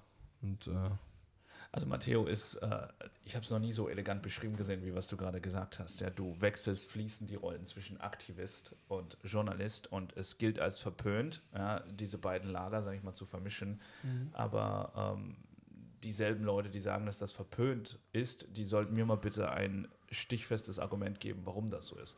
Weil ganz ehrlich, in Zeiten, wo wir gesehen haben, wohin uns diese neutrale Berichterstattung, ja, wo man wirklich ganz kleinkariert sagt, das steht mir nicht zu, ich muss neutral angeblich über den Dingen bleiben, ja, äh, wo wir sehen, wo uns das hingeführt hat. Ja, in eine Zeit, wo du eigentlich gar keinen Nachrichtenoutlets mehr trauen darfst. Ja, äh, da frage ich mich, pff, hat uns da nicht vielleicht ein wenig Gonzo-Journalismus, ein wenig vielleicht auch fließender Übergang zu Aktivismus, ein wenig auch Eigenverantwortlichkeit, die man als Journalist eben mit aufbürden muss. Und zwar insoweit, dass man sagt, man steht mit seinem Namen hinter einer Meldung, ja, so wie Matteo das zum Beispiel macht. Äh, da frage ich mich, hat uns das nicht vielleicht über die letzten 40, 50, 60 Jahre gefehlt, als der Kapitalismus zunehmend den Journalismus halt auch in eine ja, nur noch gewinnorientierte Branche halt verwandelt hat. Und Matteo ist nicht auf Gewinn aus. Matteo ist ausschließlich wirklich äh, bis zum, ich weiß gar nicht, bis zur fast Selbstaufgabe, muss man so sagen. Ich habe den Mann schlafen sehen auf Dingen, die würde ich meinem ärgsten Feind nicht wünschen. Ja, äh, also bis zur Selbstaufgabe. Auf was hast du denn Oh, da geschlafen? Wo habe ich denn Naja, geschlafen? harte Böden und in Autos. Ja, und, das äh, stimmt, in Autos. Ja. Zoom-Calls aus irgendwelchen Autos heraus, Ja. an irgendwelchen Raststätten auf der Autobahn und sonst was für Geschichten. Sowas von unbequem. Ähm, ja, aber Matteo äh, ist, äh, ist wirklich äh, jemand, der, der, der lebt, was er sagt und, und er, er tut auch immer, was er sagt. Wenn er sagt, er fährt irgendwo hin, dann findet er einen Weg, kommt im selben Jahr nach Göteborg und nach Bergamo und an den Reichstag und sonst überall hin. Du hast ja jetzt gerade mal drei Sachen aufgezählt. Der, der Mann hat ja 365 Tage im Jahr, so wie wir alle, und die arbeitet der gefühlt irgendwie fast alle. Ähm, also ohne dir jetzt zu viel Zucker in den Arsch zu blasen. äh, Ultra, ultra elegant. Stimmt, Xavier, na, du hast ja auch besucht in äh, Spanien, habe Habe ich ich auch gesehen. 2020 besucht und 2021. mein Gott, okay, Ja. gut, also Zweimal. okay, Also aktiv ist ja Teil von Aktivistenmann, Mhm. ne? und der Mann ist immer aktiv, muss man schon sagen. Ja, ich habe tatsächlich vier Interviews äh, mit Xavier Naidoo gemacht. Äh, jedes Mal, wenn ich bei ihm war, zwei. Und äh, drei davon sind veröffentlicht. Das eine, also das, das, das, das was noch unveröffentlicht ist, das äh, ist aus gutem Grund noch unveröffentlicht. Das haben wir erstmal archiviert. Aber vielleicht kommt es irgendwann mal raus. Bin gespannt. Ja, wir haben auch das Lied Heimat gemacht mit der Konferenz ähm, äh, an Ostern 2021 aufgenommen. Kulturstudio von Michael äh, aus dem Hause Grave. Ähm, das, äh, das war auch schön. Da habe ich das erste Mal mit Xavier Naidoo zusammen gesungen, äh, singen dürfen und mit vielen anderen. Und ähm, auf jeden Fall äh, so bekannten, bekannteren äh, Leuten, äh, die äh, große Telegram-Kanäle haben und so weiter. Soll ich jetzt aufzählen? Ich weiß es jetzt nicht, aber Wie du möchtest, ja, also. Also wir haben zum Beispiel eine Widerstandskämpferin, äh, eine farbige Widerstandskämpferin aus der DDR-Zeit noch, äh, Angelika Weiz hatten wir dabei. Die ist, glaube ich, Soul-Sängerin oder so. Die ähm, war in der äh, DDR auf jeden Fall bekannt, hat, äh, hat sich auch dafür äh, eingesetzt, dass, ich glaube, für die Wiedervereinigung oder so. Ähm, gibt es auch einen Wikipedia-Artikel zu der, zu der Frau und die wurde uns durch Michael vermittelt. Und dann gibt es halt noch den Ukwali, den Kilominati-Rapper, ein Kurde. Äh, Xavier Ein, ein Quoliminati-Rapper. Was das? Ein Kilominati. Kili- Kilominati-Rapper. Kilominati ist ein, ein, ein Song von ihm und Mhm. er, ist, er ist halt Ukweli und Kilominati ist halt ein, Mhm. äh, ein Lied, das sehr durchgeschlagen ist, ein richtiger Rapper.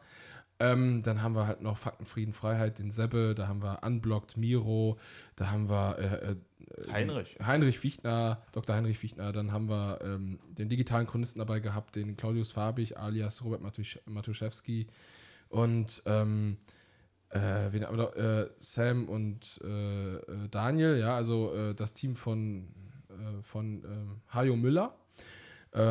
Äh, die hatten irgendwie auch über 100.000 äh, Abonnenten auf YouTube, wurden dann leider gelöscht, aber es ist auf jeden Fall viele Leute, die man kennt. Ich hoffe, ich habe jetzt niemanden vergessen. Äh, äh, wenn, dann tut es mir leid. Auf jeden Fall, diese Konferenz ist eine Allianz äh, sozusagen, beziehungsweise eine.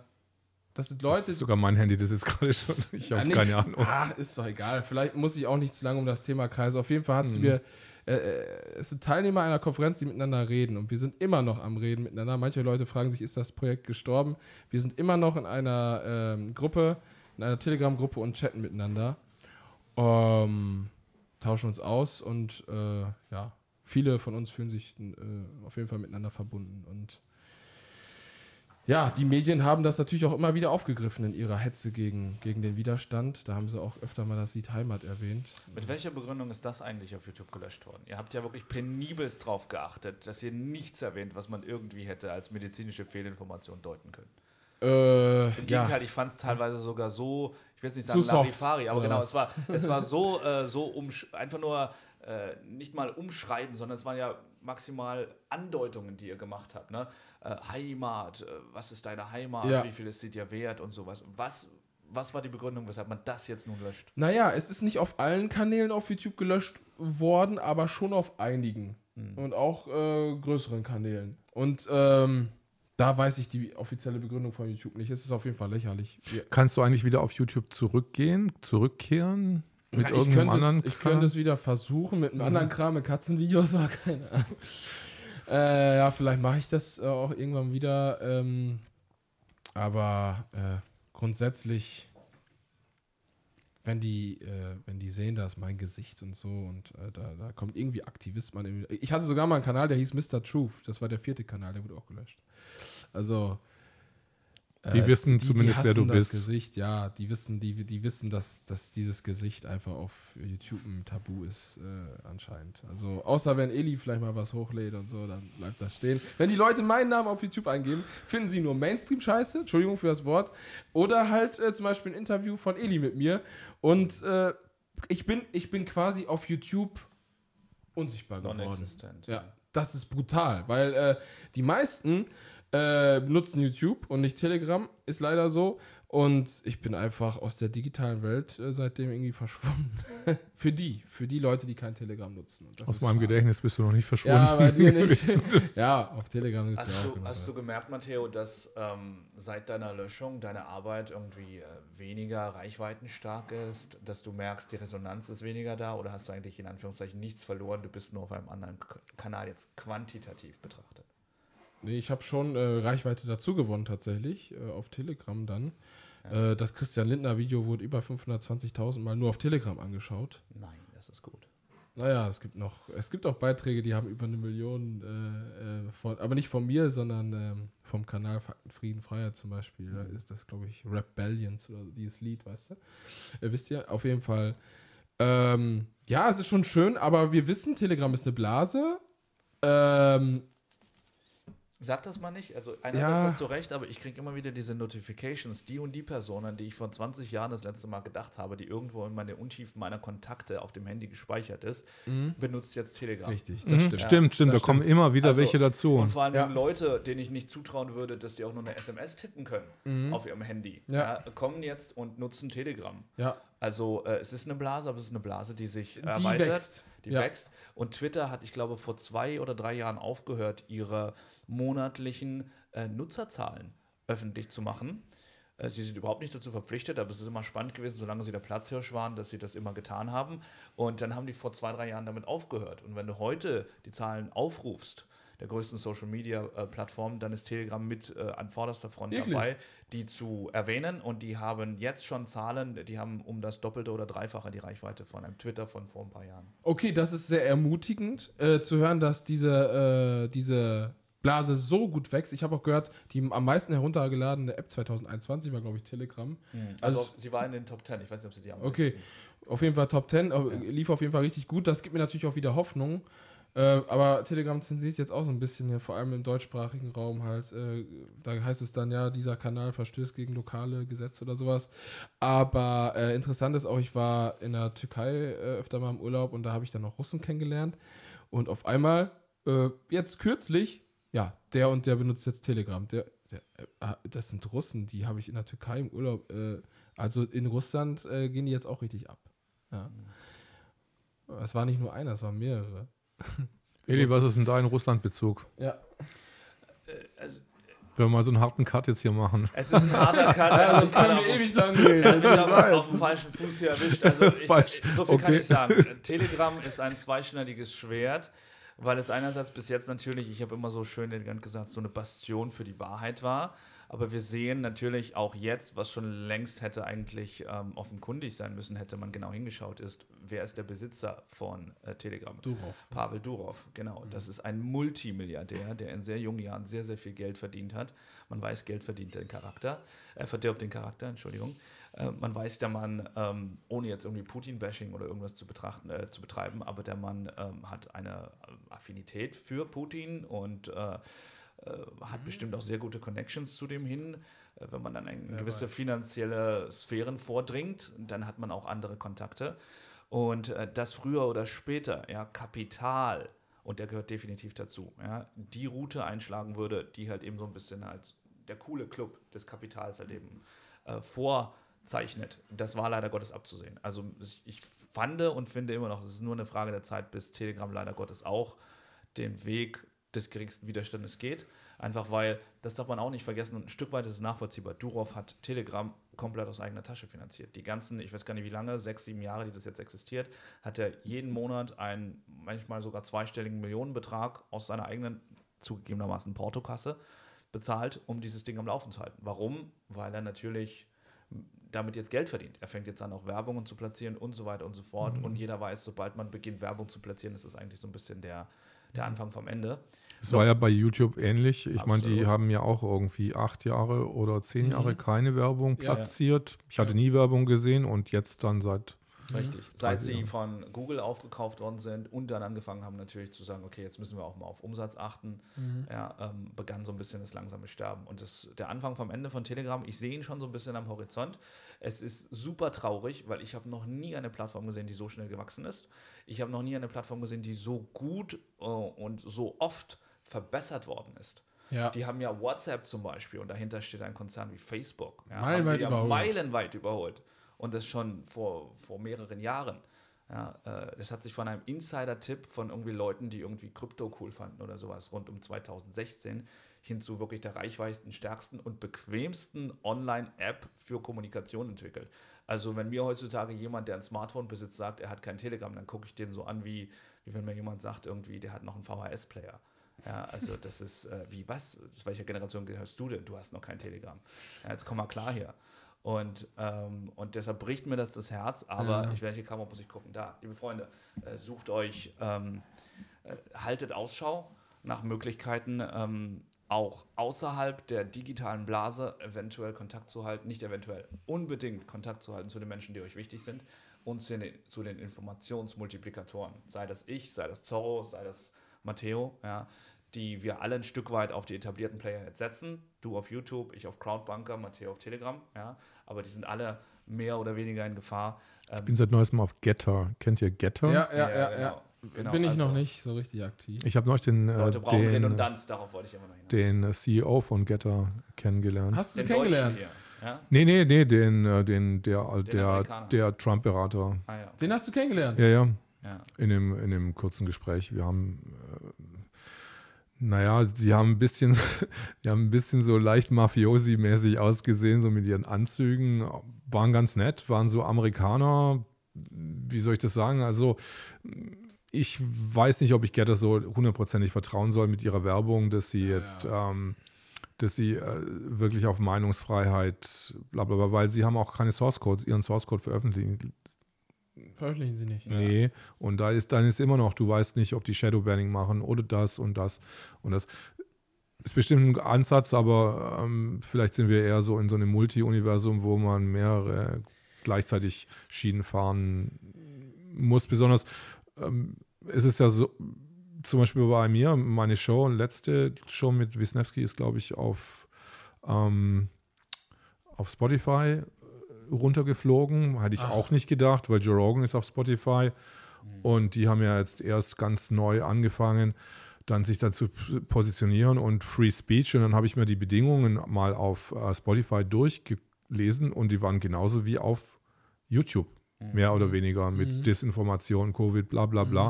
Und habe ich gedacht, äh, was ist denn, und ich habe dem Team dann auch geschrieben, ob sie mir bitte die Minute sagen können, was wir falsch gesagt haben.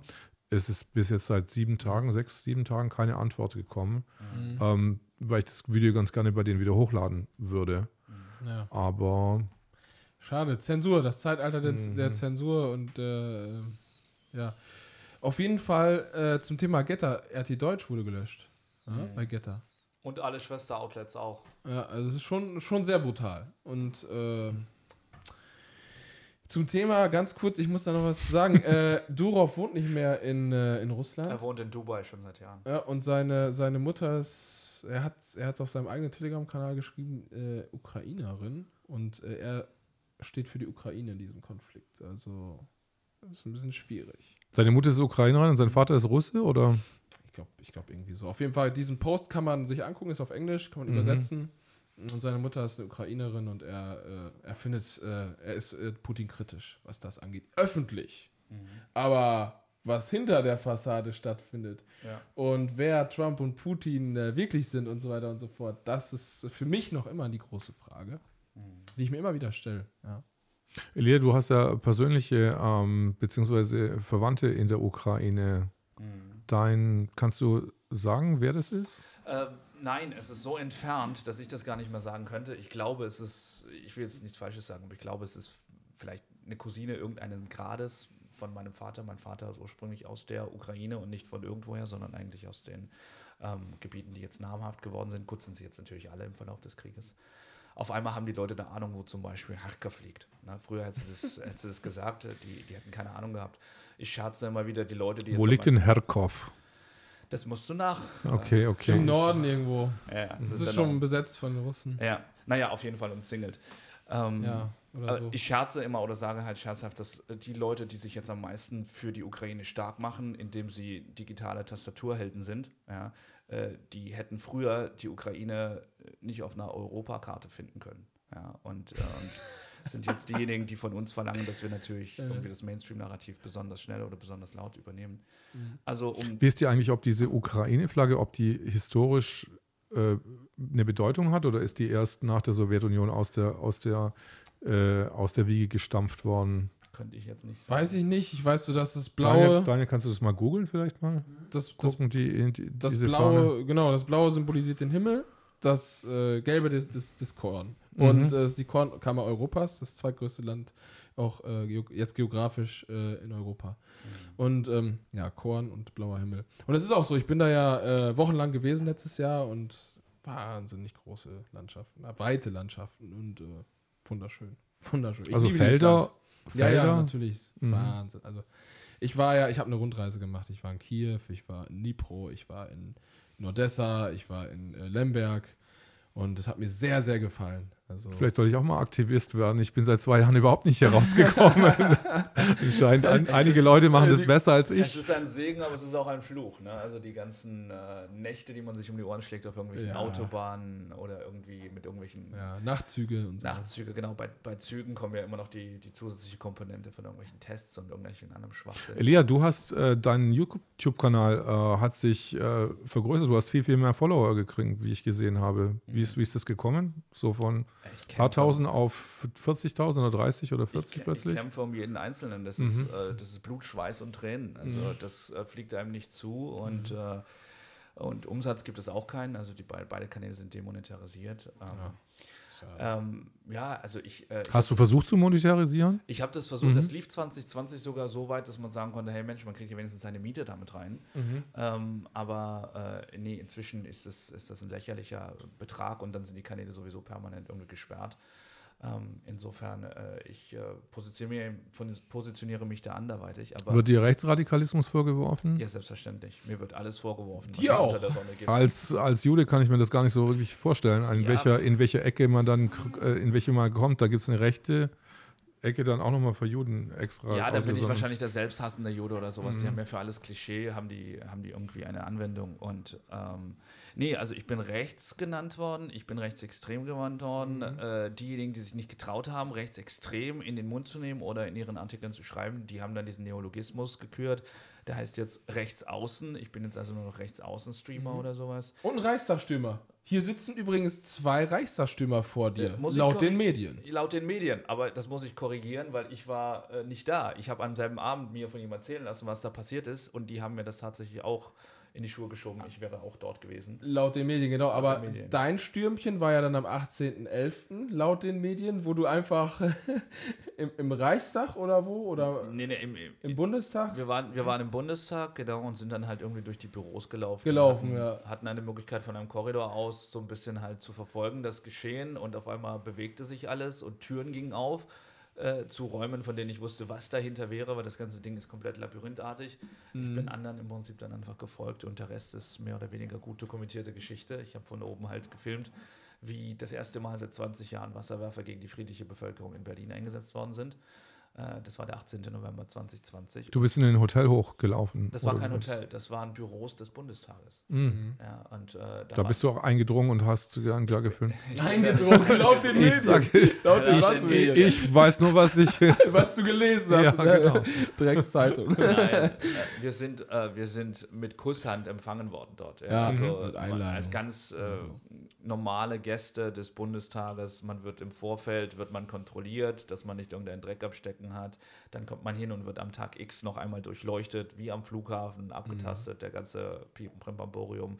Äh, man wird dort in Empfang genommen, damit man sich ja auch nicht alleine auf den Gängen dort bewegt. Schon allein aus Gastfreundlichkeit macht das Sinn, weil das ist ein undurchschaubares Labyrinth an Gängen. Äh, und das ist nur das Oberirdisch. Unterirdisch habe ich komplett dann so ein bisschen die Orientierung verloren. Ähm, ja, also wir wurden da wirklich mit Kusshand empfangen. Abgeordnete sind selber runtergekommen, um uns die ganze Zeit zu begleiten. Das ist auch eine der Vorschriften, dass man immer halt in Begleitung sein muss. Waren wir auch die ganze Zeit. Ähm, und äh, ja, und die Medien haben dann daraus ein Schmuggeln gemacht, ein illegales Reinschmuggeln von irgendwelchen Extremisten, Pöblern, Störern und sonst was.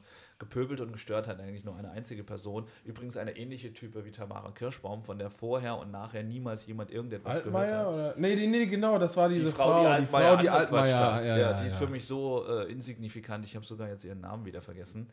Ähm, aber zumindest kam sie irgendwie aus dem, aus dem Nichts, auch so eine äh, Aktivistin und äh, lautstark und in der Tat pöbelnd und äh, auf überhaupt keinem journalistischen Niveau, ohne eine klare Agenda. Mhm. Und äh, praktischerweise war sie entschwunden. Als wir, dann, äh, als wir dann in Empfang genommen worden sind von der Bundestagspolizei, weil die witzigerweise sich darüber informieren, wie der Protest läuft, indem die in unsere Streams gucken, ähm, war sie äh, praktischerweise verschwunden in einem Büros, äh, in einem der Büros der AfD.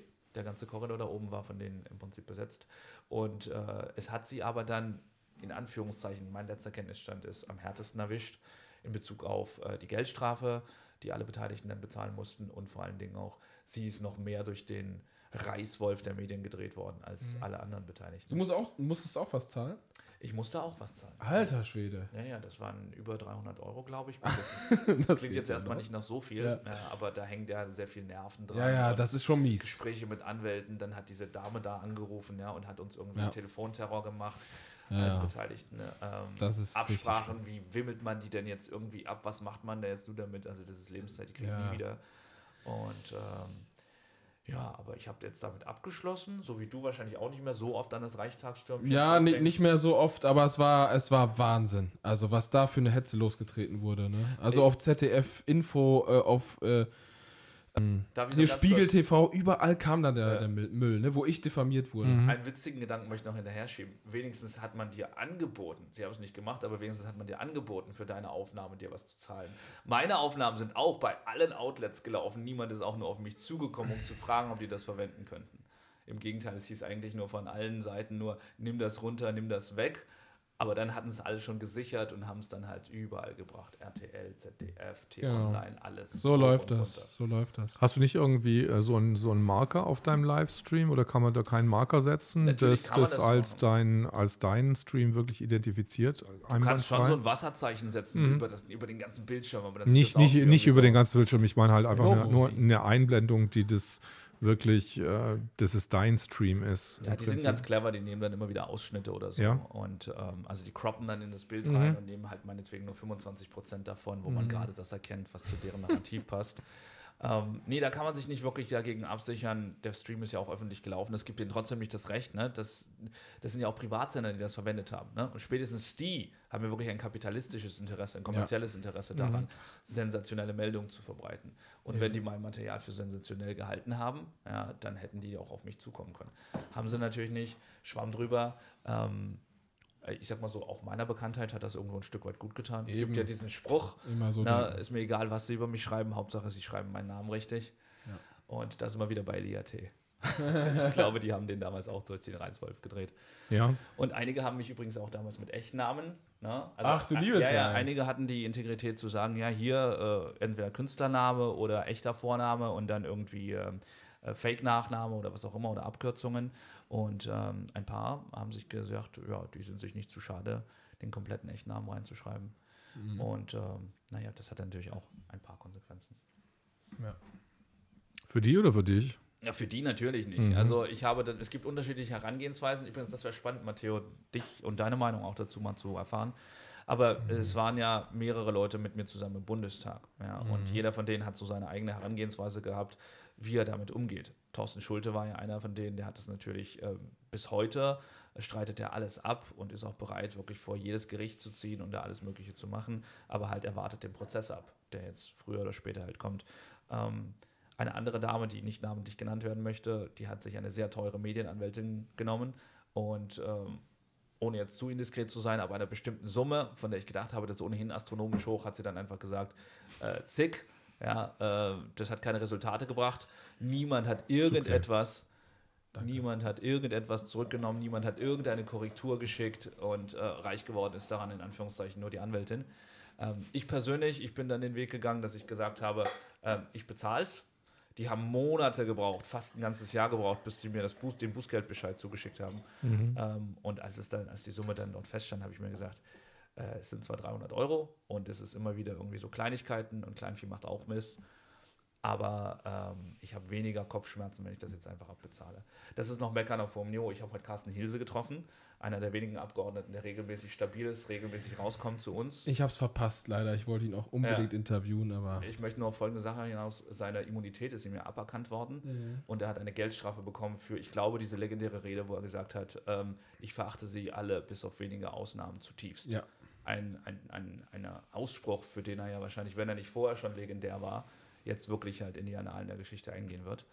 Ähm, Seine Immunität ist äh, als Politiker hat er ja eine komplett Immunität eingeschränkt worden. Also wie eingeschränkt? aufgehoben. Aufgehoben. Als Ja. Abgeordneter, als Bundestagsabgeordneter Ja, hast du okay. eine Immunität. Richtig. Und äh, damit einher ging ähm, eine, äh, ein äh, Bußgeldbewerter halt im Prinzip Bescheid von, äh, ich glaube, 3000 Euro hat er mir heute gesagt. Und er hat sich, weil das ansonsten eine öffentliche Verhandlung geworden wäre, zum Schutz seiner Familie und im Sinne der Zeit dazu entschieden, auch wenn er die Schuld von sich weist, ähm, diesen Betrag zu bezahlen. Ja, also bei mir war es nur ein Zehntel davon, aber gut, ich verdiene ja auch keine 10.500 Euro jeden Monat. Ähm, und äh, auch Carsten wird es schmerzlich getroffen haben, insbesondere wenn man weiß, man ist eigentlich unschuldig Ja, und zahlt jetzt hier trotzdem. Ja, das ist das definitiv. Und der Arme wurde ja auch äh, kürzlich, ich glaube, im Bautzen, ne? Ja, er wurde äh, geschlagen. geschlagen. Das stimmt. Äh, vor einem Ach, Mensch, das Montagsspaziergang. müssen. Ja, das ist ein, noch ein sehr aktuelles Thema. Er wurde wirklich verletzt, musste ins Krankenhaus, äh, kam auch äh, sogar im Mainstream. Und ähm, wie geht man äh, mit, mit oppositionellen Politikern um? Furchtbar. Matteo, wie ist, wird deine nächste, wohin geht deine nächste Reise? Ich sehe dich die ganze Zeit irgendwann vor dem Gedächtnis eigentlich jeden Monat schon irgendwo wieder anders hinfahren. Ja, also tatsächlich möchte ich dieses Jahr auch nach Tansania. Das ist geplant. Ähm, und äh, ich würde auch sehr gerne nach Ungarn fahren. Ähm, und also Viktor Orban und so weiter, da ist jetzt wieder, äh, Wahl, äh, sehr aktuell. Ja. Im April ist dann, glaube ich, die Wahl. Äh, die Wahlparty und so weiter und so fort wird mich schon interessieren. Da, äh, ich war noch nie in meinem Leben in Ungarn. Ja, da mal hinzufahren. Äh, und äh, ja, was, was, was. Für, Georgien geht immer für mich.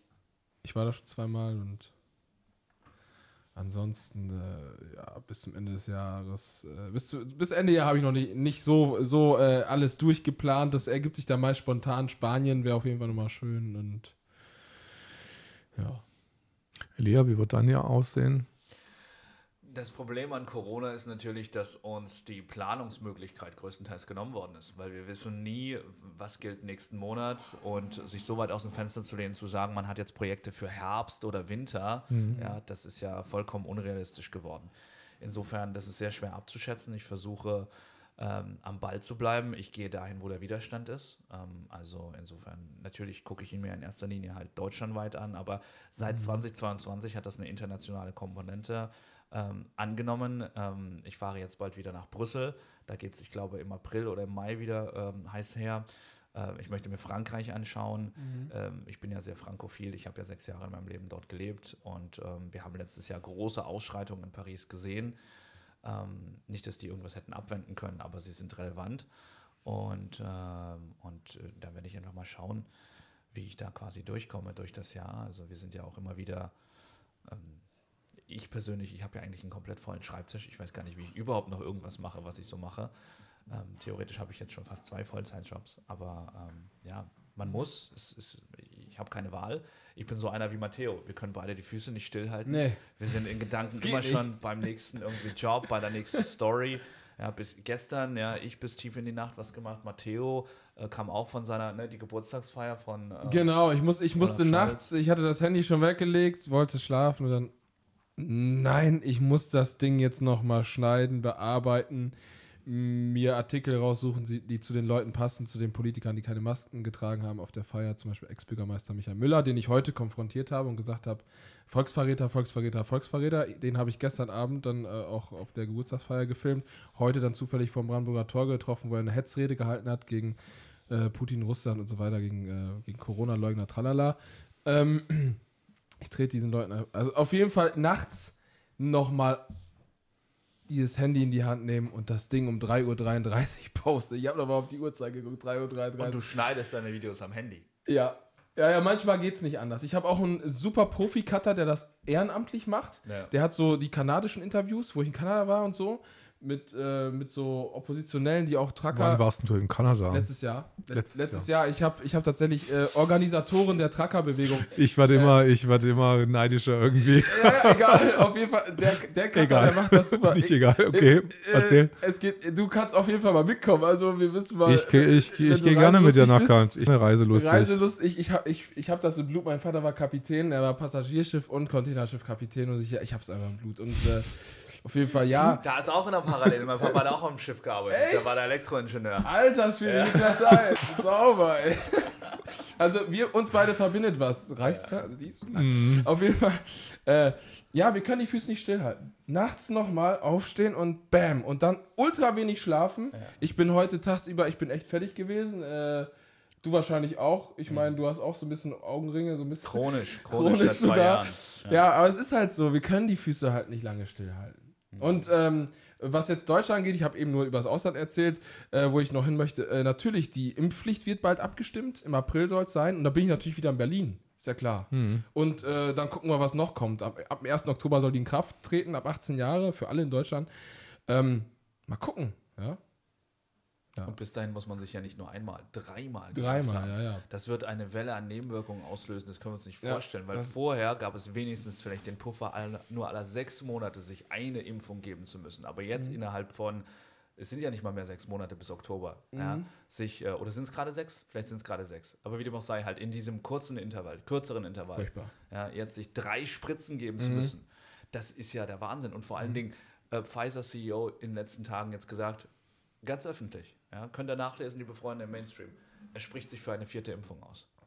Ja, das bedeutet, diejenigen, die dreifach geimpft sind, je nachdem, wie das Gesetz das dann halt eben Ja gut, aber die als- sind dann vollständig geimpft, Aber als Pfizer, kurz bevor der vierte Stich aber, aber Pfizer CEO, ich meine, der muss ja Zahlen bringen. Also ich meine, das ist schon klar, dass der das. Absolut. Das Geld. hört ja auch nicht Ja, auf. klar, natürlich. Das hört nicht auf. Ich meine, das ist eine gute Geschäftsquelle. Also Ja. Ja, BioNTech ist auch richtig mies. Ich stand letztens vor dem Gebäude, hab da auch ein bisschen mit Megafunk. Aber das Video kommt noch. An der Goldgrube. Ja, Goldgrube 12 ähm, in Mainz. Ja, stand ich und hab da ein kleines Video gemacht. Das kommt noch bald. Also es kommt bald raus, auf jeden Fall. Äh, wir müssen auf jeden Fall mehr machen. Das kann doch wohl nicht wahr sein. In Deutschland wird das Zeug angeblich produziert, ja. Wie willst denn du noch mehr machen? Wenn du, du bist ja schon die ganze Zeit 100, Ja, 150 Prozent ja, irgendwo unterwegs. Ja, ich frage mich halt, wann. Also es, es macht natürlich Spaß, auch mal alleine irgendwie eine Aktion zu machen, aber in Gruppen ist das natürlich viel cooler. Man muss natürlich die Gesetzeslage, äh, Rechtsstaatlichkeit, all das muss ähm, vorher gut durchdacht sein. Ja, wir, wollen- ja nicht vor Gericht irgendwie äh, landen und so weiter. Aber die Aktionen wären schon cool, wenn, wenn man mit richtig vielen Aktivisten was starten äh, könnte. Weil die Antifa zum Beispiel, die fürs Klima hat sie einfach äh, sich vor Autos gesetzt in Berlin. Da konnten die nicht mehr zur Arbeit fahren oder wurden dabei gestört, jedenfalls äh, ausgebremst. Und einer hat sogar mal was äh, eine, eine Klatsche kassiert von einem Autofahrer und so weiter. Aber die setzen sich wenigstens hin vor Autos. Oder zum Beispiel in den 80er Jahren, wo gegen Atomkraftwerke sehr viel oder groß demonstriert wurde, die haben da äh, sich vors, vor die Baustellen für die Atomkraftwerke gesetzt, äh, kein vorbeifahren lassen, haben sich irgendwie irgendwo angekettet, teilweise. Alles Mögliche ist passiert. Und äh, meine Frage ist halt, ja, und ich rufe jetzt nicht dazu auf, aber meine Frage ist halt, weshalb ist das vor dem BioNTech-Gebäude noch nicht passiert? Was denn?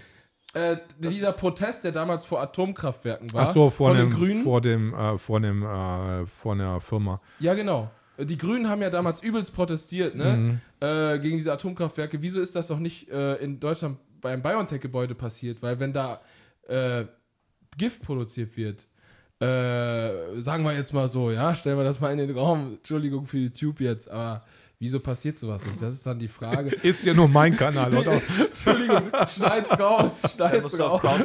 Nein, nein, du nein, die ist alles okay, ist das alles Schneid's die okay. Minutenzahl aus. Nein, nein, wir steht- können es ja als, äh, Ja, auf jeden Fall habe ich, hab ich viele Ideen, aber man muss Mhm. halt immer gucken, dass man äh, äh, im, äh, im legalen Mhm. Bereich bleibt. Äh, und äh, große Aktion mit vielen Aktivisten wäre natürlich richtig cool. Du sagst das jetzt so, ne? Das muss im legalen Bereich bleiben, aber Mhm. ist es legal, sich an, was weiß ich, ein, äh, eine Eisenbahnschiene zu ketten, um dort den, die Durchfahrt eines Zuges zu blockieren? Das, was Aktivisten gemacht haben und nicht erst in den 80er Jahren, sondern bis weit in die 90er. Achso, nachher. Und auch nachher ja, Mhm. ist das ja trendy gewesen. Also die haben da keine Probleme, die Grenzen des guten Geschmacks sowieso, aber auch halt Mhm. eben die des Legalen zu überschreiten. Und die werden dafür in den Bundestag eingeladen, alle möglichen Klimaaktivisten werden Die durften den stürmen, den die Bundestag. durften den Während so- stürmen, die durften sich Sitzung hinlegen, ja, und Schäuble hat den da Kein Skandal. hat sie zugelächelt und fand die alle ganz klasse, diese Mhm. jungen, verstrahlten Menschen, ja. Und äh, ja, während wir, wir müssen, wir müssen A, in Anführungszeichen halt ohnehin das Unmögliche möglich machen, nämlich so ein bisschen halt die Welt vor sich selbst retten. Und Mhm. zweitens müssen wir das auch noch mit legalen Mitteln machen. Und diese legalen Mitteln, äh, Mittel, die ändern sich auch permanent. Ja, also äh, Ja. insofern, wir bürden uns da ganz schön was auf, aber wir müssen in der Tat mehr machen. Ja, auf jeden Fall, äh, die, man hat furchtbar viele Ideen im Kopf und ich glaube, auch da draußen sind ähm, sehr, sehr viele Leute, die auch viele Ideen haben und irgendwann, äh, äh, ja, äh, könnte es sein, dass unsere Aktionen ein bisschen was bewirken. Ich sage jetzt mal zum Positiven hin. Einfach, wir möchten ja wieder Freiheit. Wir wollen das Gute für alle Menschen, ne? Wir wollen, dass alle nicht vergiftet werden, sondern äh, gesund bleiben und so weiter und so fort. Äh, wir wollen Leben schützen. Ja, und zwar ohne CO2-Steuer und so Kram. Nicht auf die grüne Tour. Ähm, Ich weiß nicht, wir, ob sind das keine, gelingt. wir sind keine Verbrecher. Wir sind einfach. Das sowieso nicht. Wir sind wirklich im Namen des Guten unterwegs, Eben. aber ich sage immer wieder, ich mache mir inzwischen keine Illusionen mehr. Also äh, wahrscheinlich werden wir es nicht abwenden können, aber meine Mission ist, so, es so lange wie möglich hinauszuzögern. Ja, weil äh, das ist auch für uns Lebenszeit. Wir sind nur einmal jung ähm, oder alt in dem Fall so. Nein, der ist nicht alt. Der, der Danke, ist nicht, danke, ist danke. Danke, ist alt? kurz so, Weise, so, ist- ist so jung. So, sieht- so zum Schluss der Sendung, so er- Ding. Er sieht so jung aus, er ist jung, Das ist, dynamisch. äh, das ist einfach nur das T-Shirt, das ich Ein mir heute gleich noch angezogen habe. Nee, wirklich. Das Nein, ist aber sehr, sehr frisch. Es ist eigentlich ein ernstes danke. Thema. Ja. Tut mir leid. Ähm, Ausgeschlafen aus. Ja, nee, aber ich muss sagen, ich bin schon ein bisschen neidisch. Hier sehen wir, hier sitzen wir, die Aktivisten, die permanent malträtiert werden von den Medien, von den Polizisten, von anderen Menschen. Er macht die super äh, professionellen Interviews. Also ich finde deine Arbeit mega. Ja. Spitzmäßig nochmal. Abonniert Danke, diesen danke. Mann. Abonniert den Bitte. Zoro Kenji. Ja. Genau. Und Auf YouTube, äh, solange es ihn da noch gibt. das sieht wirklich so professionell aus. Auch dieses Künstler, das Künstlerische und so weiter ist natürlich auch äh, wunderbar. Äh, ich, ich muss jetzt ein bisschen. Entschuldigung. Er, Leute, er, wenn ihr, wenn ihr wüsstet, was hier für Bilder er, er, er, er, er schmunzelt, weil äh, ihr könnt ja natürlich nicht. Äh, Oh, ihr, ihr seht ja nur immer einen Bildausschnitt Wenn hier ihr hier und weiter hochgucken könntet, liebe Freunde, dann wüsstet ihr, aus. warum wir dankbar sind, dass wir in diese Richtung Oh, schauen. Auf jeden Fall sieht das äh, Studio sehr genau. cool aus bei dir, wollte ich einfach Dankeschön, Dankeschön. Ja. Ich werde mich bestimmt vielleicht mal mehr mit, mit, mit Mr. Beast auch mal in Verbindung setzen, wie ich mehr Klickzahlen generieren kann. sagen. Oh, nichts mit dem Ja, Beast. also Cat-Content läuft immer gut. Einfach irgendwo eine Katze in den Hintergrund. Nee, Mr. Beast ist ja, die, äh, ist ja der äh, YouTube-Kanal mit den meisten Followern weltweit. Ah, ach so, das wusste ich nicht. Wie was Ich dachte, irgendein Beast. Mr. Beast. Mr. Beast ist das 96, Beast? Mi- 96 Millionen Follower. Boah, 96. Okay. Ja, Das ist mir dieser neu. skandinavische. Aber ein super Thema, Typ, ja. ein, ein super Typ. Und ähm, der ist sehr, sehr fokussiert einfach. Er ist 23, also was er Oh. macht. Ja. Krass. Mm. Was 23. kann der denn für Content bringen mit 23? Keine Du, Ahnung. äh, du, der macht der jeden, der macht jeden Tag macht er eine Stunde Brainstorming, was es für neue Ideen gibt. Er hat halt äh, das erkannt, äh, die Aktion kann er bringen, aber es wirklich das Wichtigste ist einfach neue Ideen zu kreieren. Aber auf welchem Gebiet jetzt? Aber der macht es seit er elf Jahre ist. Backrezepte oder was? Nein, nein, aber der macht wirklich, der hat zum Beispiel ähm, das Labyrinth bei, ähm, wie heißt diese koreanische, diese koreanische Serie, die so be bekannt geworden ist. Daniel, Boah. kannst, kannst du mir mal aushelfen? Wie heißt die nochmal? Hast, hast du die ge gesehen mit diesen, äh, Ihr guckt keine koreanischen Serien? Ich gucke überhaupt kein Fernsehen. Wer Dra Dragon Zeit? Ball oder irgendwie? Nein, nein, nein, das ist was ganz, äh, ist das ist, was japanisch. ganz. Neues. Wie heißt die Serie nochmal? Ähm, Ach, die mit den Zombies. We are nee, all nicht, nee, nicht mit den, mit den Zombies, ey. sondern da gibt es sieben Spiele hintereinander. Ähm, Ja, Squid ja. ist The Squid Game. Squid, Squid Game. Game. Squid Game. Und da hat er ein Stage-Level komplett nachgebaut, oder zwei sogar, oder das komplette Squid Game nachgebaut. Und aber er nimmt halt für ein 12, 12 Minuten Video hat er wirklich einen richtigen Aufwand. Also das kostet mehrere Millionen, so ein, so ein Video zu Echt? produzieren. Ja, ja. Also schaut euch den mal an. Mr. Beast ist echt. Womit Ich baut er das nach? In, Der maut es richtig nach. Also der holt sich einfach, in was heißt Minecraft Statistik? oder was? Oder Zum, nicht in Minecraft. Im realen Leben. im realen Leben. Also der, der, der lässt sich eine Der Statue, bauen. ja, Aha. der lässt sich eine Statue hinstellen, die kostet dann halt 55.000 Dollar extra dafür.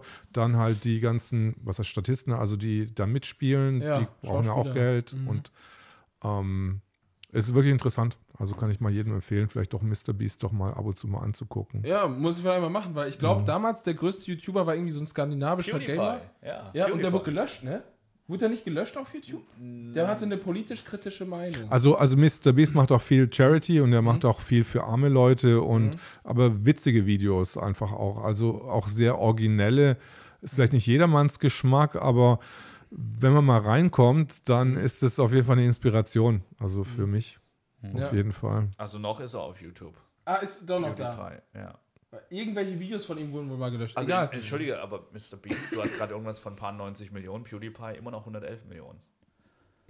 Dann ist Mr. Beast vielleicht zwei, Platz zwei. Platz 2 muss er sein, keine Ahnung. Na gut, Geh kann einfach mal auf den Kanal von Mr. Beast. Es- Also, Es kann Okay. immer. Äh, also seine Videos sind teilweise Ja. 211 Millionen Mal geteilt. Wow. äh, das kann natürlich variieren. Äh, Mal Mhm. kommen Follower dazu, mal. Äh, deswegen diese Platz 1, Platz 2 Sache, das kann sich weg. das 90,3 Millionen Hauptkanal. Also es ist gut, aber es ist halt Aber er hat nicht fünf, er hat fünf Unterkanäle, Ach wo, so. wo nochmal Ja. irgendwie 50 Millionen dazu kommen, Mhm. glaube ich. Ja, interessant. Auf jeden Fall, wir brauchen auch mehr Reichweite. Ja? Genau wie dieser Mensch. Äh, diese Reichweite bräuchten äh, die Leute im Widerstand eigentlich, weil wir wollen ja was erreichen. Wir wollen ja, was, wir wollen ja ähm, Freiheit. Mhm. Ja? Wir wollen nicht nur Computerspiele nachbauen. Von dem können wir jetzt natürlich viel lernen, denke ich. Ja? Ich werde mir den Kanal mal anschauen. Aber wir wollen ja Freiheit.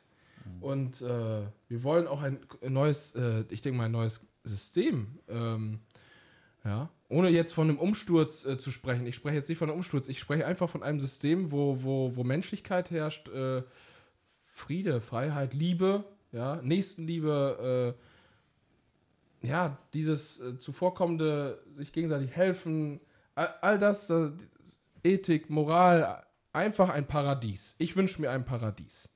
Und, äh, und mehr Reichweite. Mehr Reichweite, genau. Fall, wir, wir, brauchen mehr, wir brauchen mehr Reichweite, okay? Also jetzt nicht nur ich, ich spreche jetzt nicht nur von mir, ich spreche von allen Leuten, die irgendwie was Gutes wollen. Ja? Also das Gute braucht auf jeden Fall mehr Reichweite. Genau. Und Also dein Kanal, abonniert ihn nochmal. Sofort. Die Zorro Kenji Show auf YouTube. Ja, genau. ich glaube, wir sind heute äh, ein Stück weitergekommen auf jeden Ja. Fall. Ähm, sehr unterhaltsam war das auf jeden Fall jetzt Ja, heute ja. Abend. Ähm, wir gehen heute Abend noch ein bisschen raus. Äh, wir sagen jetzt nicht, wo es ist, was, was wir machen. Äh? Aber es hat mich super gefreut, Mhm. euch hier äh, zu meiner Show einzuladen und auch äh, zu beherbergen. Und wie heißt es auf Englisch Hosting oder sowas? Hostel, ja. Aus- nicht so Hostel, sondern Hostels sind doch Jugendherbergen. Ja, Ja, Matthäus schon. Das ist auch übrigens so eine Berufskrankheit. Der Mann, was der Zeit in Hostels verbracht haben muss, der träumt schon davon. Ich war echt in, in einigen Hostels. Ja. Oh ja. Das hört sich so an, als äh, könnte man da noch mal ein paar, ein paar Geschichten dazu Ja, schreiben. ja, ja, irgendwie. ja, nee, nee. Das, ist, das ist hart. Das ist teilweise echt. Äh, ja, ja, man trifft Leute halt, ne? So, Verschiedene. Okay, Okay, wir, wir, ja, wir, wunderbar. wir beschließen den offiziellen Teil heute und gehen jetzt mal in den inoffiziellen Teil über. Genau. Hat Jetzt- wirklich super Spaß gemacht. was. Ach so. Nee, unsere, äh, ja, das Leben Ja, geht ja ja, weiter Leben und, geht wir, und wir machen danach ja noch was. Also auch Ja. nach, nach der Sendung, wir werden jetzt nicht wie so Puppen so äh, Nee, wir- plötzlich äh, out of order hier rumstehen, Ja, sondern werden noch äh, was machen in Berlin. Berlin kann man immer ein bisschen was machen. Wunderschön. klingt doch gut. Vielen Dank ähm, und schaltet nächstes Mal wieder ein zur Zorro Kenji Show. Das nächste Mal vielleicht mit äh, der Reinkarnation von Mutter Teresa oder so. Aber wir werden sehen. Ja, mal gucken. Bis dann. Napoleon. Bis dann. Ciao. Ciao, ciao. I